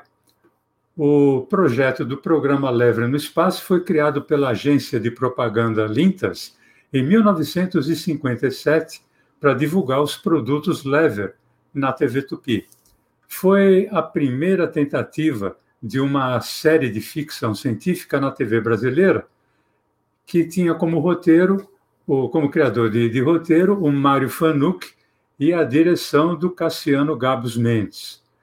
No elenco estavam grandes nomes, que eram do elenco do teleteatro da TV Tupi de São Paulo. Nomes como é, Dionísio Azevedo, Lima Duarte, Rogério Márcico, Araquém Saldanha, Turibe Ruiz, Jaime Barcelos, Luiz Orione e Beatriz Segal. Beatriz Segal, ainda nova, tal, fazendo parte é, dessa série de ficção científica que foi exibida apenas de janeiro a junho de 1957 e que tinha como principal mote a perspectiva de ataque à Terra pelo povo viruviano. E, quer dizer, eles são precursores dos incas venusianos, né? E para isso foram criados cenários, figurinos especiais, assim como maquetes de disco voadores e inclusive maquetes com seus respectivos interiores. E tem duas curiosidades. A primeira é que o principal cenógrafo da TV Tupi chamava-se Alexander Korovaisky. Ele acabou participando como ator no papel de um dos extraterrestres. No entanto, a direção da emissora o proibiu de continuar participando porque ela achava que isso iria fazer com que a posição dele de chefe ou um dos principais cenógrafos ficasse desmoralizada. E por acaso, mas muito por acaso mesmo, eu tenho comigo aqui um troféu que, é, que foi dado ao Alexander Korovaisky. Eu, inclusive, como não, não dá para ler, eu coloquei uma foto para que você possa acompanhar. Esse troféu é o Troféu Cacique, que era um prêmio dado aos melhores do rádio e da TV era ofertado pelo Jornal do Lar e pela Rádio Cacique, ZYR41, ambos da cidade eh, de São Caetano do Sul, pertencente à região metropolitana aqui de São Paulo. Esse troféu é de 1959. Então, é isso. Um grande abraço a todos e a gente tem um encontro marcado na próxima quinta-feira, quinta-feira à noite, ali no Quem Te Viu, Quem Te Vê. Um abraço. Bom, e já que a gente está com o Magalhães Júnior aqui, essa autoridade em televisão, vocês viram, né? Ele conta a curiosidade, ele já começa a passar, pegar troféu que o cara recebeu, é um negócio impressionante.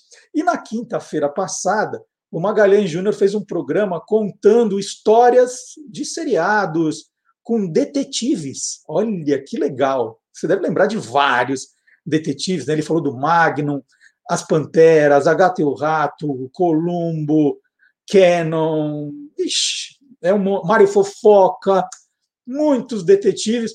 Vamos, vamos mostrar só um trechinho do programa do Quem Te Viu, Quem TV da última quinta-feira.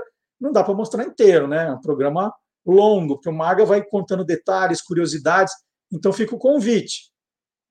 Terminou o programa aqui, se você não viu ainda, aqui no YouTube, se você estiver no YouTube, eu estou falando aqui no YouTube, mas eu também estou no Facebook.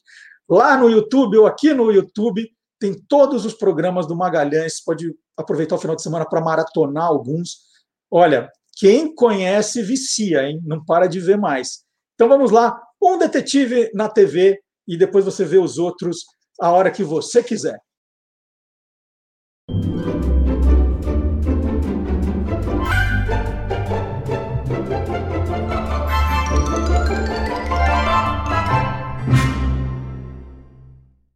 Porque eu não posso deixar de lembrar de A Gata e o Rato.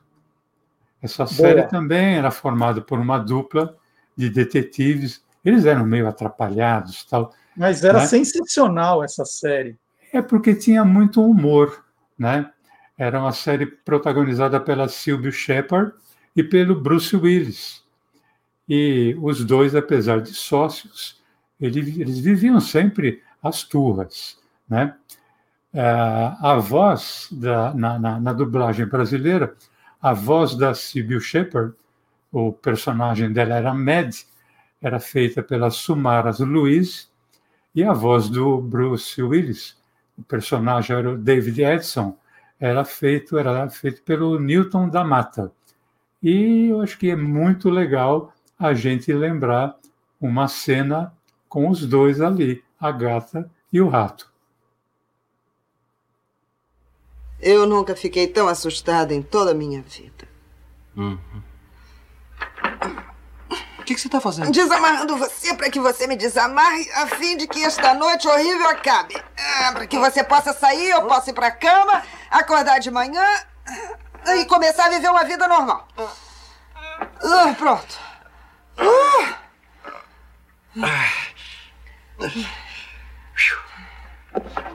Agora me desamarra.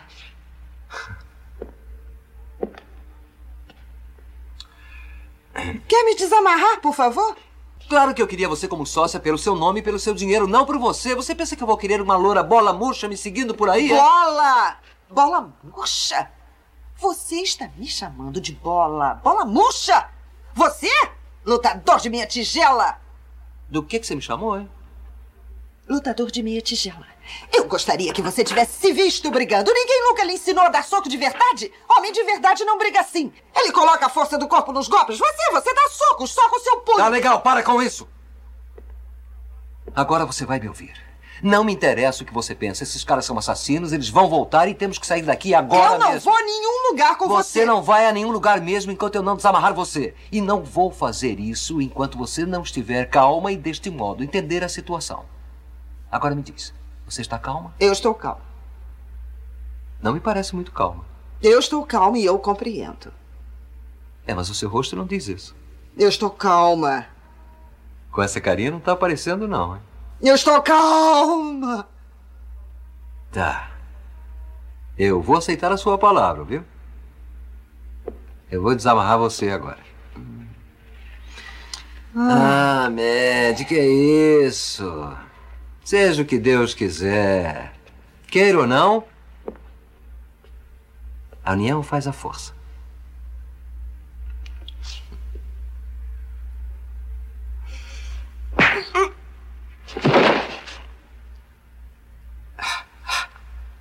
É assim que se dá um soco de verdade. É. E agora aqui no programa, hoje o programa está falando de refrigerante, hein, gente? Olha, já, já começamos com Coca-Cola, já falei de Pepsi. Aí o professor Fábio Dias falou assim: hoje eu vou terminar a minha trilogia do Guaraná, porque ele já falou dos comerciais do pizza com Guaraná, já falou do pipoca com Guaraná, e hoje ele falou assim: eu vou, vou completar essa história. Hoje eu vou falar do sanduíche com Guaraná. É esse que estava faltando. O professor Fábio Dias, deixa eu lembrar aqui, fazer o comercial dele, é autor desse livro aqui, Jingle é alma do negócio, Está aqui, ó, a história e as histórias das músicas de propaganda e de seus criadores. Eu tenho aqui no livro ó, CD com 180 jingles. É um negócio espetacular. Então vamos lá. sanduíche com guaraná, professor Fábio Dias.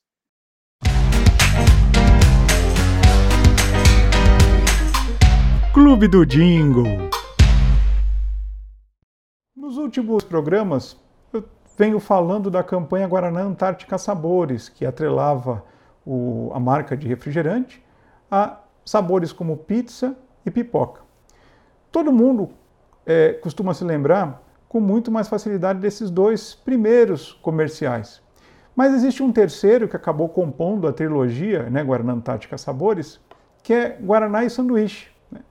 E talvez pelo fato de ele ter ido ao ar mais de um ano depois dos dois primeiros e ter tido uma veiculação menor do que os dois primeiros, menos gente se lembre dele.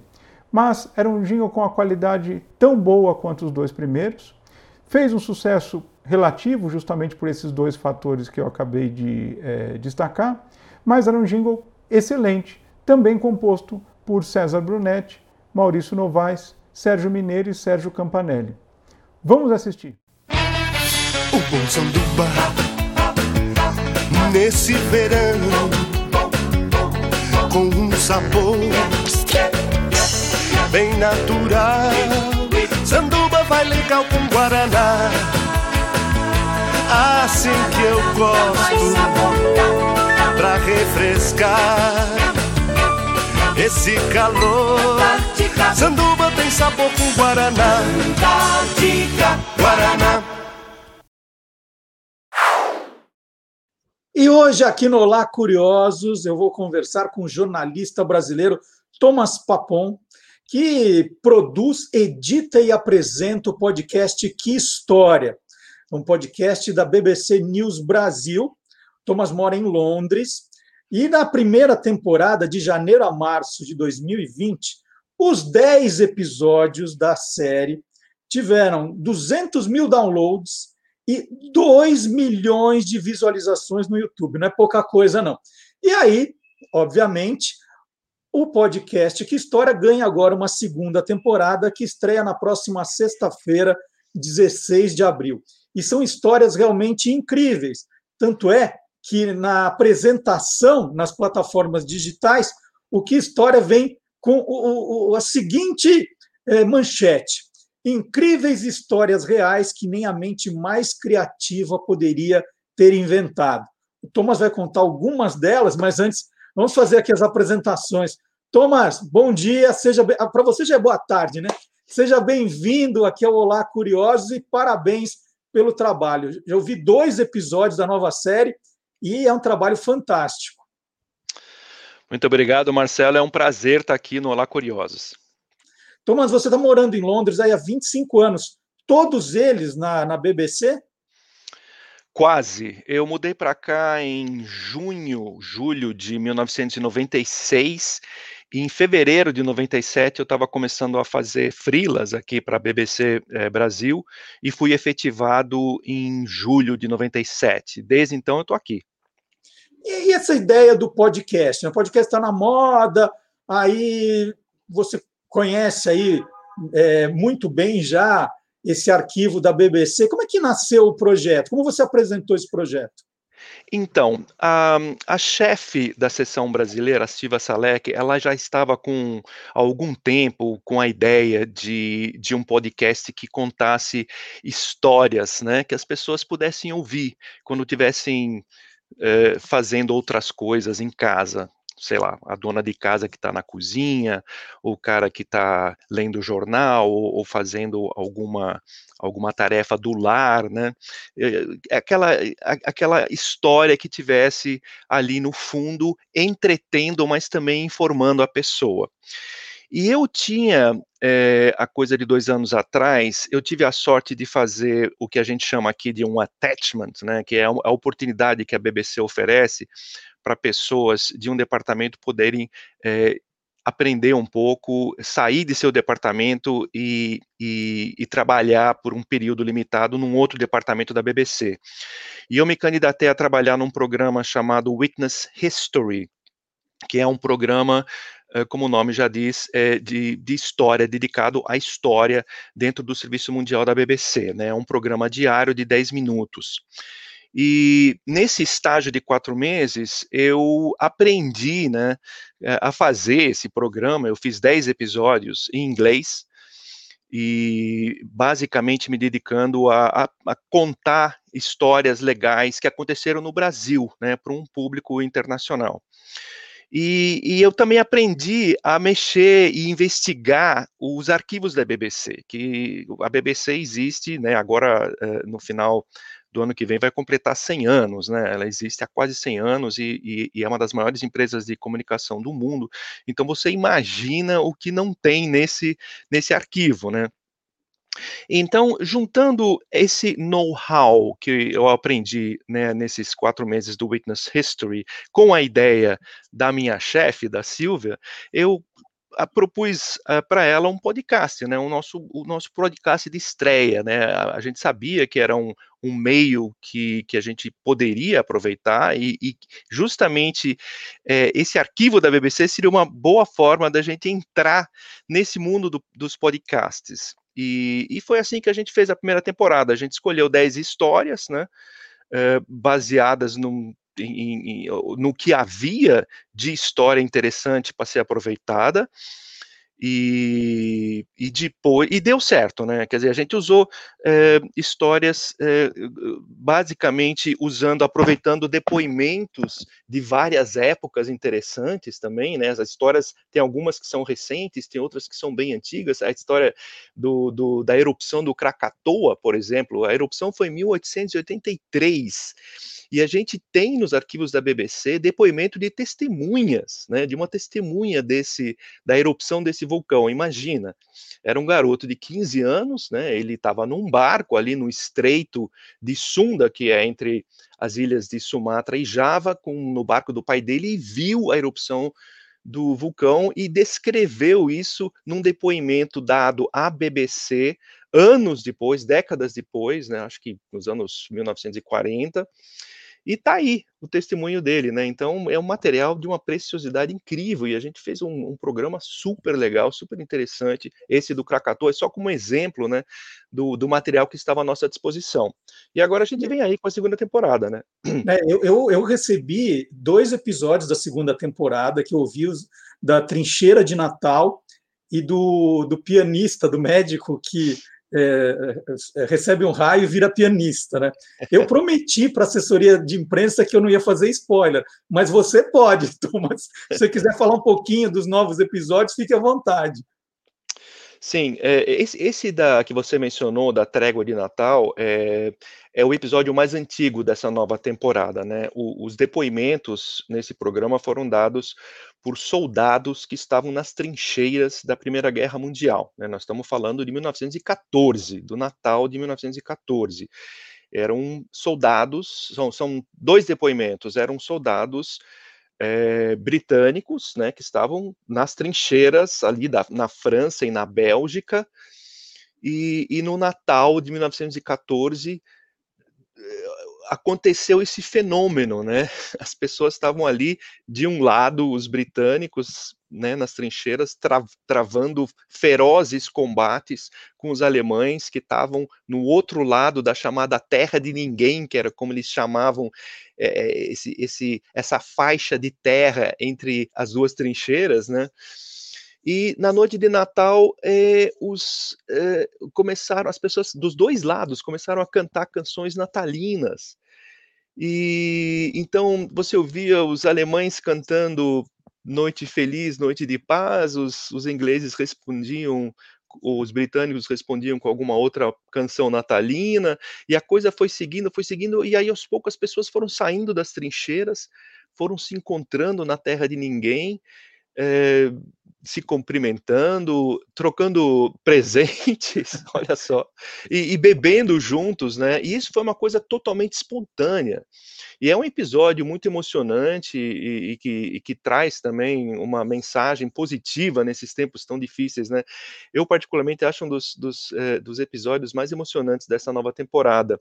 E esse outro que você mencionou também, ele é um pouco mais recente, é a história de um médico né, nos Estados Unidos, acho que nos anos 1990, que ele estava num piquenique com a família dele, num lago, né, aí ele foi dar um telefonema num orelhão para a mãe dele e foi atingido por um raio, né, e ele já estava na casa dos 40 e poucos anos, e, e, duas semanas depois de ser atingido pelo raio, ele, ele assim, ele ele não, ele não se feriu gravemente nem nada, mas ele, enfim, ele passou ali uns tempos, duas semanas se recuperando, e quando ele já estava bem é, novamente, ele de repente passou a sentir uma vontade terrível de ouvir música de piano.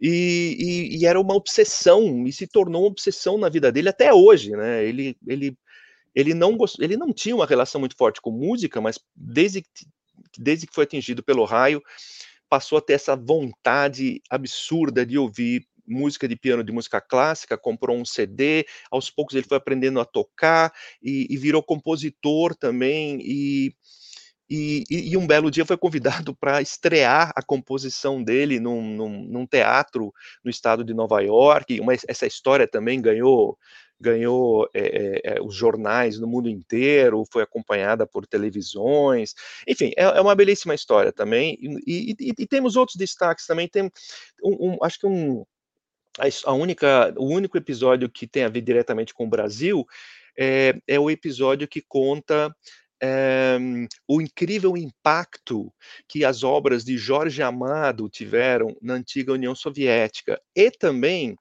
é, de uma música do Caymmi, do Dorival Caymmi, que, que, era amigo do Jorge Amado, né? Graças a um filme, uma adaptação obscura, aliás, uma obscura adaptação americana de Capitães da Areia, Uhum. feita, né, e, filmada em Salvador em 1969, com atores brasileiros e americanos, lançada em 71 e que chegou aos cinemas eh, soviéticos em 1973. Esse filme é um filme que foi um fracasso nos Estados Unidos, foi proibido no Brasil pelo regime militar, quer dizer, é um filme que pouca gente conhece, mas no, na União Soviética foi um, um, um retumbante, estrondoso sucesso de público eh, nos anos 70, né, 1970. Eh, Estima-se que 43 milhões de pessoas tenham assistido esse filme só na União Soviética. E, e a música tema do filme é, é uma música que acabou uh, ganhando uma letra em russo, né, uma letra que, que é, enfim, é a, é, a, é a canção da partida, né, de Dorival Caymmi. Minha jangada vai sair pro mar, vou trabalhar. Né, é uma música bastante conhecida no Brasil e essa melodia é muito conhecida nos países da antiga cortina de ferro, graças a esse filme, graças também a uma letra que essa música ganhou em russo, né? e marcou toda uma geração. Quer dizer, é, é, é uma, é uma história, esse, esse, impacto não só dessa música, mas também dos livros de, de Caymmi, que, uh, os livros de Jorge Amado, que eram muito conhecidos na União Soviética, muito apreciados, muito queridos, e que trouxeram um novo mundo para os sofridos comunistas na União Soviética, né? um mundo da, da chamada alegria de viver. Esses livros o, o impacto desses livros e o impacto da música é o que a gente explora num desses episódios. Então, mas o arquivo da BBC é muito organizado, assim, que tem, tem empresas jornalísticas que têm um material maravilhoso, mas ninguém acha nada. Na BBC é um negócio muito certinho, é fácil de encontrar.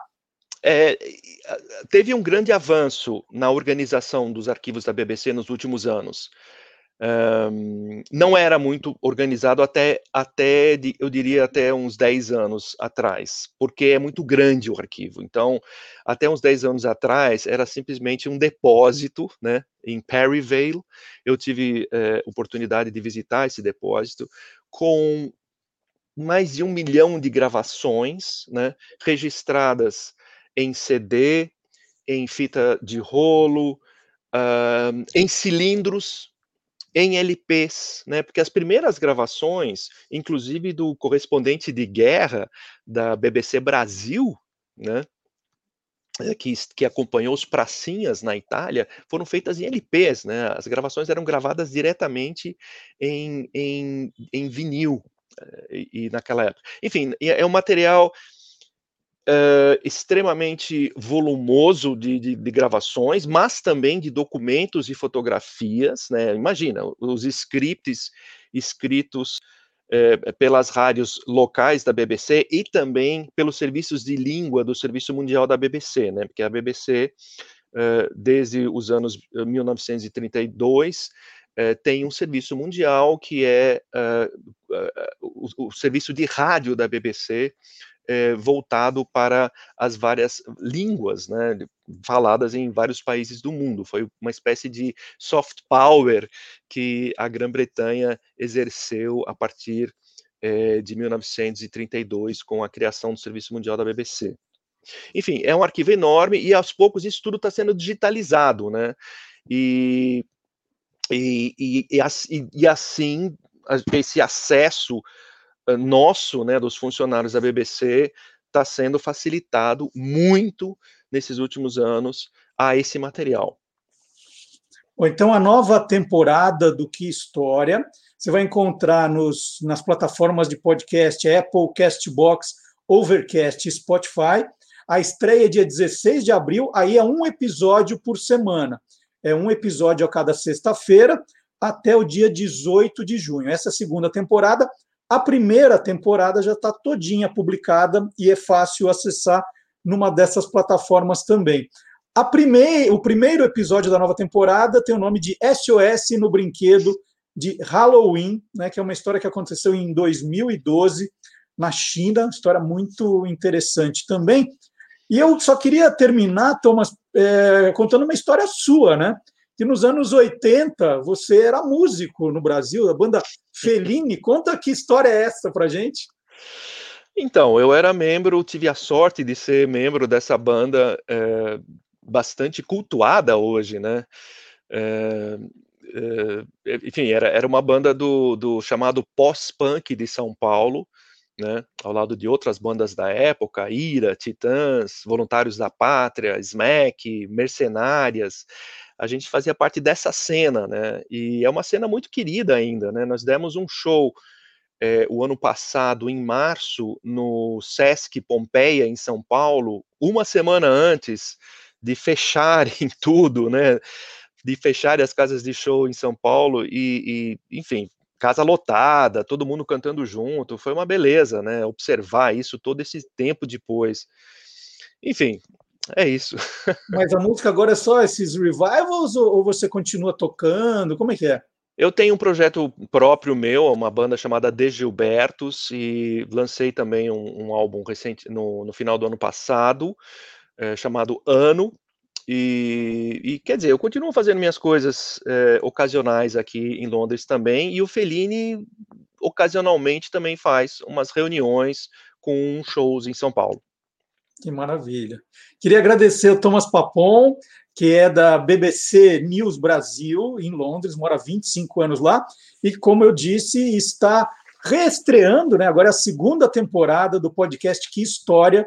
São histórias incríveis. Eu ouvi, como eu disse aqui, os dois, dois episódios, e, e são geniais. Né? São episódios ali de 10, 12 minutos, com um, um, um trabalho de apuração, de apresentação, de sonorização, documentos históricos geniais. São, são pequenos documentários radiofônicos né, que o Thomas faz, é, um melhor que o outro. Então, tá a indicação que agora eu, eu, eu viciei, né? Agora, para fazer aquela caminhada que agora a gente tem que andar em volta do quarteirão só, estou colocando os fones de ouvido e ouvindo que história. Um trabalho muito bacana. Muito obrigado, viu, Thomas? Parabéns pelo trabalho. Eu agradeço, Marcelo. E nós temos aqui no nosso programa também um historiador que conta histórias como essa que o Thomas conta, que é o professor Vard Marx. É hora no nosso programa do Aí Tem História. Vamos lá. Obrigado, Thomas. Valeu, meu. Abração, muito obrigado.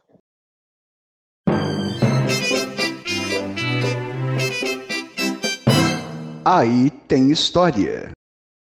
Olá, curiosos. No dia 4 de abril, semana passada, nós tivemos o Dia Mundial do Jeep. Mas como este é um quadro de curiosidades históricas e não de atualização de notícias, ainda está em tempo. E vamos então colocar o pé na estrada porque aí tem história. O ano é 1940, a Segunda Guerra Mundial ainda não era mundial. já tinha começado em setembro de 39, mas não era mundial porque o continente americano não tinha entrado na guerra ainda. Ou seja, os Estados Unidos não tinham entrado na guerra. Mas isso era obviamente uma questão de tempo. Então o Estado-Maior americano falou: temos que nos preparar para a guerra e precisamos de um veículo para nos movimentarmos em campo de batalha. Então o governo americano convidou 135 empresas para produzirem um, um carro, um veículo que deveria ter algumas características hum, diferentes. Olha só a receita. Ele tinha que pesar aí uns cerca de 450 quilos no máximo, ter tração nas quatro rodas, capacidade para quatro soldados mais os armamentos, e que fosse fácil de se converter em veículo de carga, ambulância, o que precisasse. É, ele tinha que ser ágil como uma moto e forte como uma mula. Era um treco que absolutamente não existia. E como desgraça é pouca bobagem, cada empresa teria que entregar um protótipo em 49 dias e 70 eh, exemplares do veículo para testes dentro de 75 dias. Bom, só três empresas toparam: a Willys Overland, a Ford e uma pequenina empresa chamada Benton. Claro que a vida real impôs as suas condições e logo o tamanho do veículo teve que ser aumentado, o peso ficou quase o dobro, ficou com pouco mais de 900 quilos. Ok. Cada empresa deu 1.500 exemplares, 1.500 para testes do, das Forças Armadas Americanas. Resultado, o carro da Ford era o mais fácil de dirigir.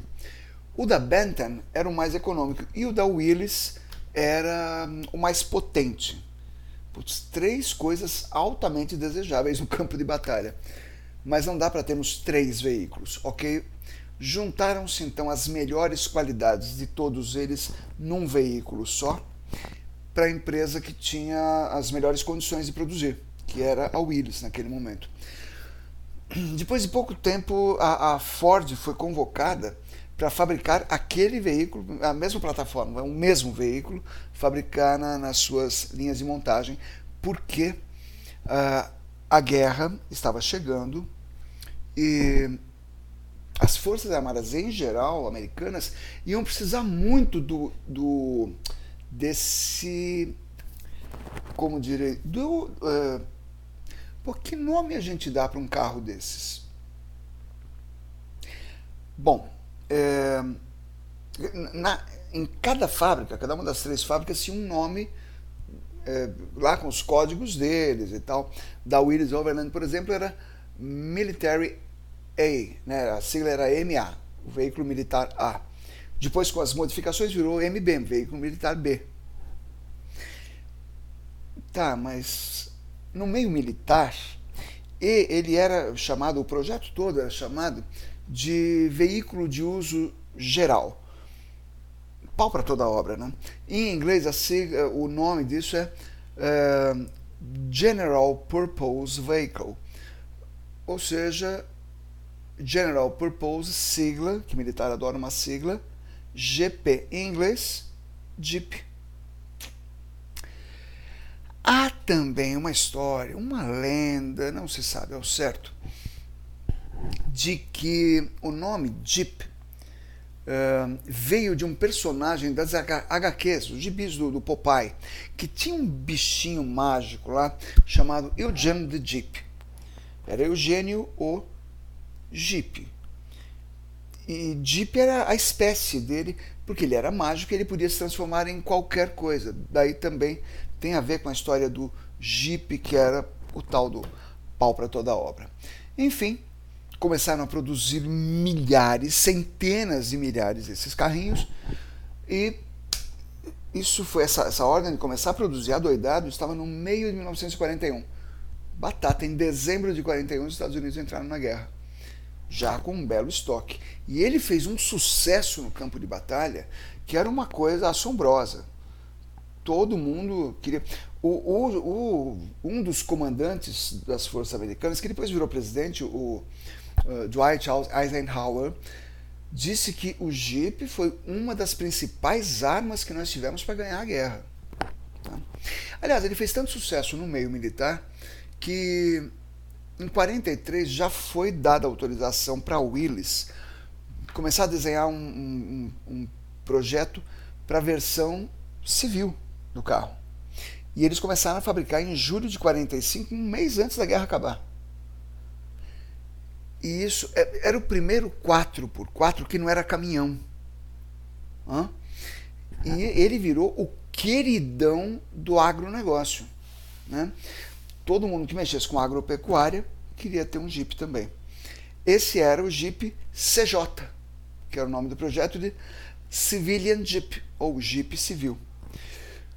É, era o primeiro 4x4 popular. Né?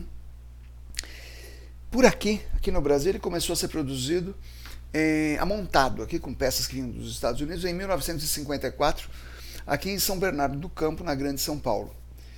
Aliás, o, o nome Jeep, a fabricante era Willis Overland. O nome Jeep eles só puderam patentear em 1950, depois de uma briga judicial com a tal da nanica lá, Bantam. Mas aí, a essa altura, o Jeep já tinha ganho o um mundo.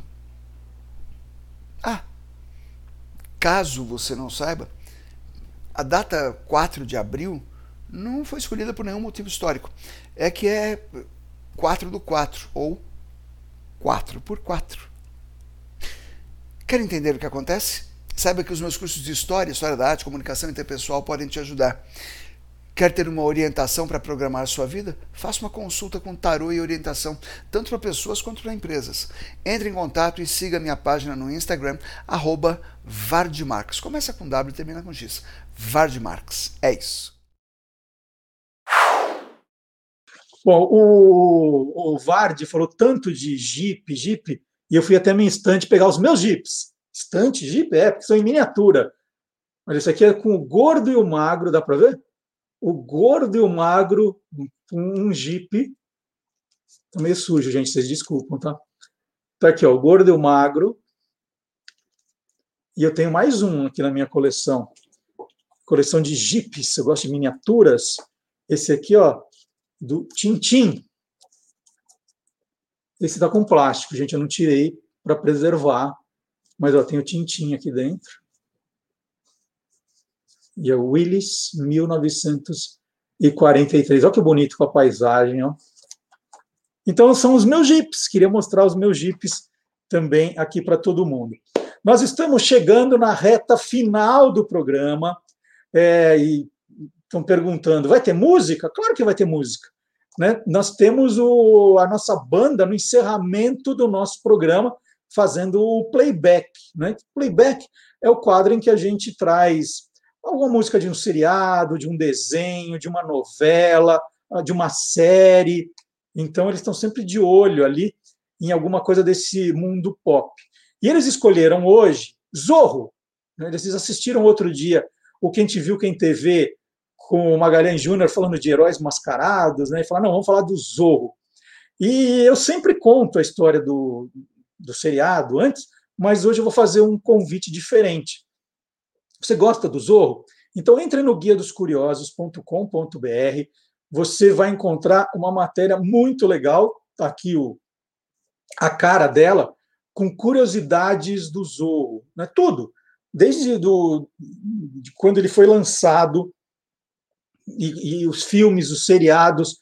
Então, uma viagem pelo universo do Zorro. É só entrar no guia dos curiosos.com.br é, quem recebeu a newsletter já recebeu o link direto, mas quem não recebeu, entra no Guia dos Curiosos e logo no começo tem lá o link para ver a matéria do Zorro.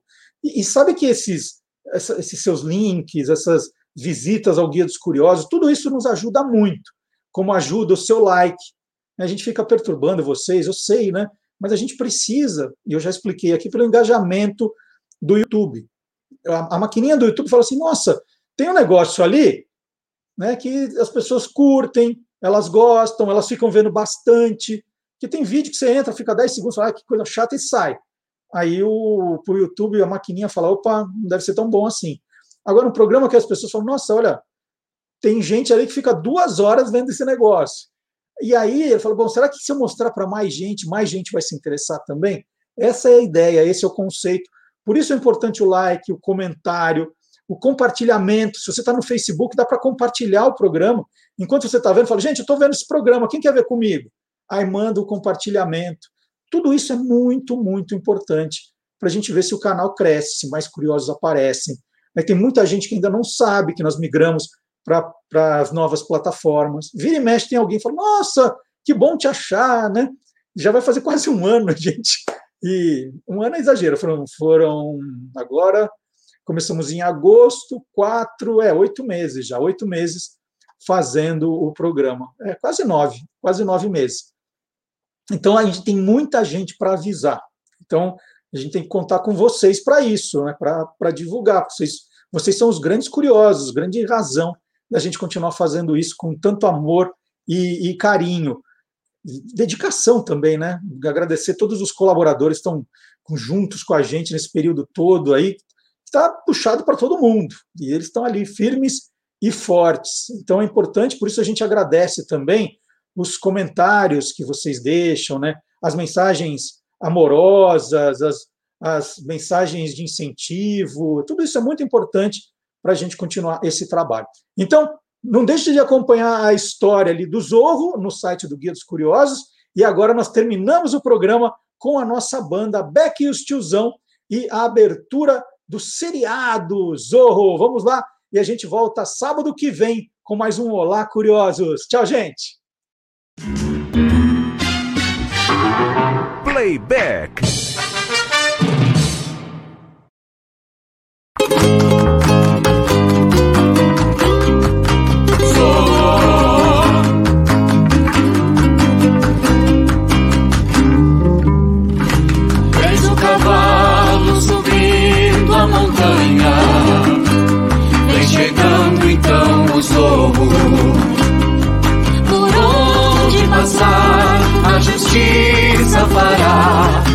deixando a marca do zorro.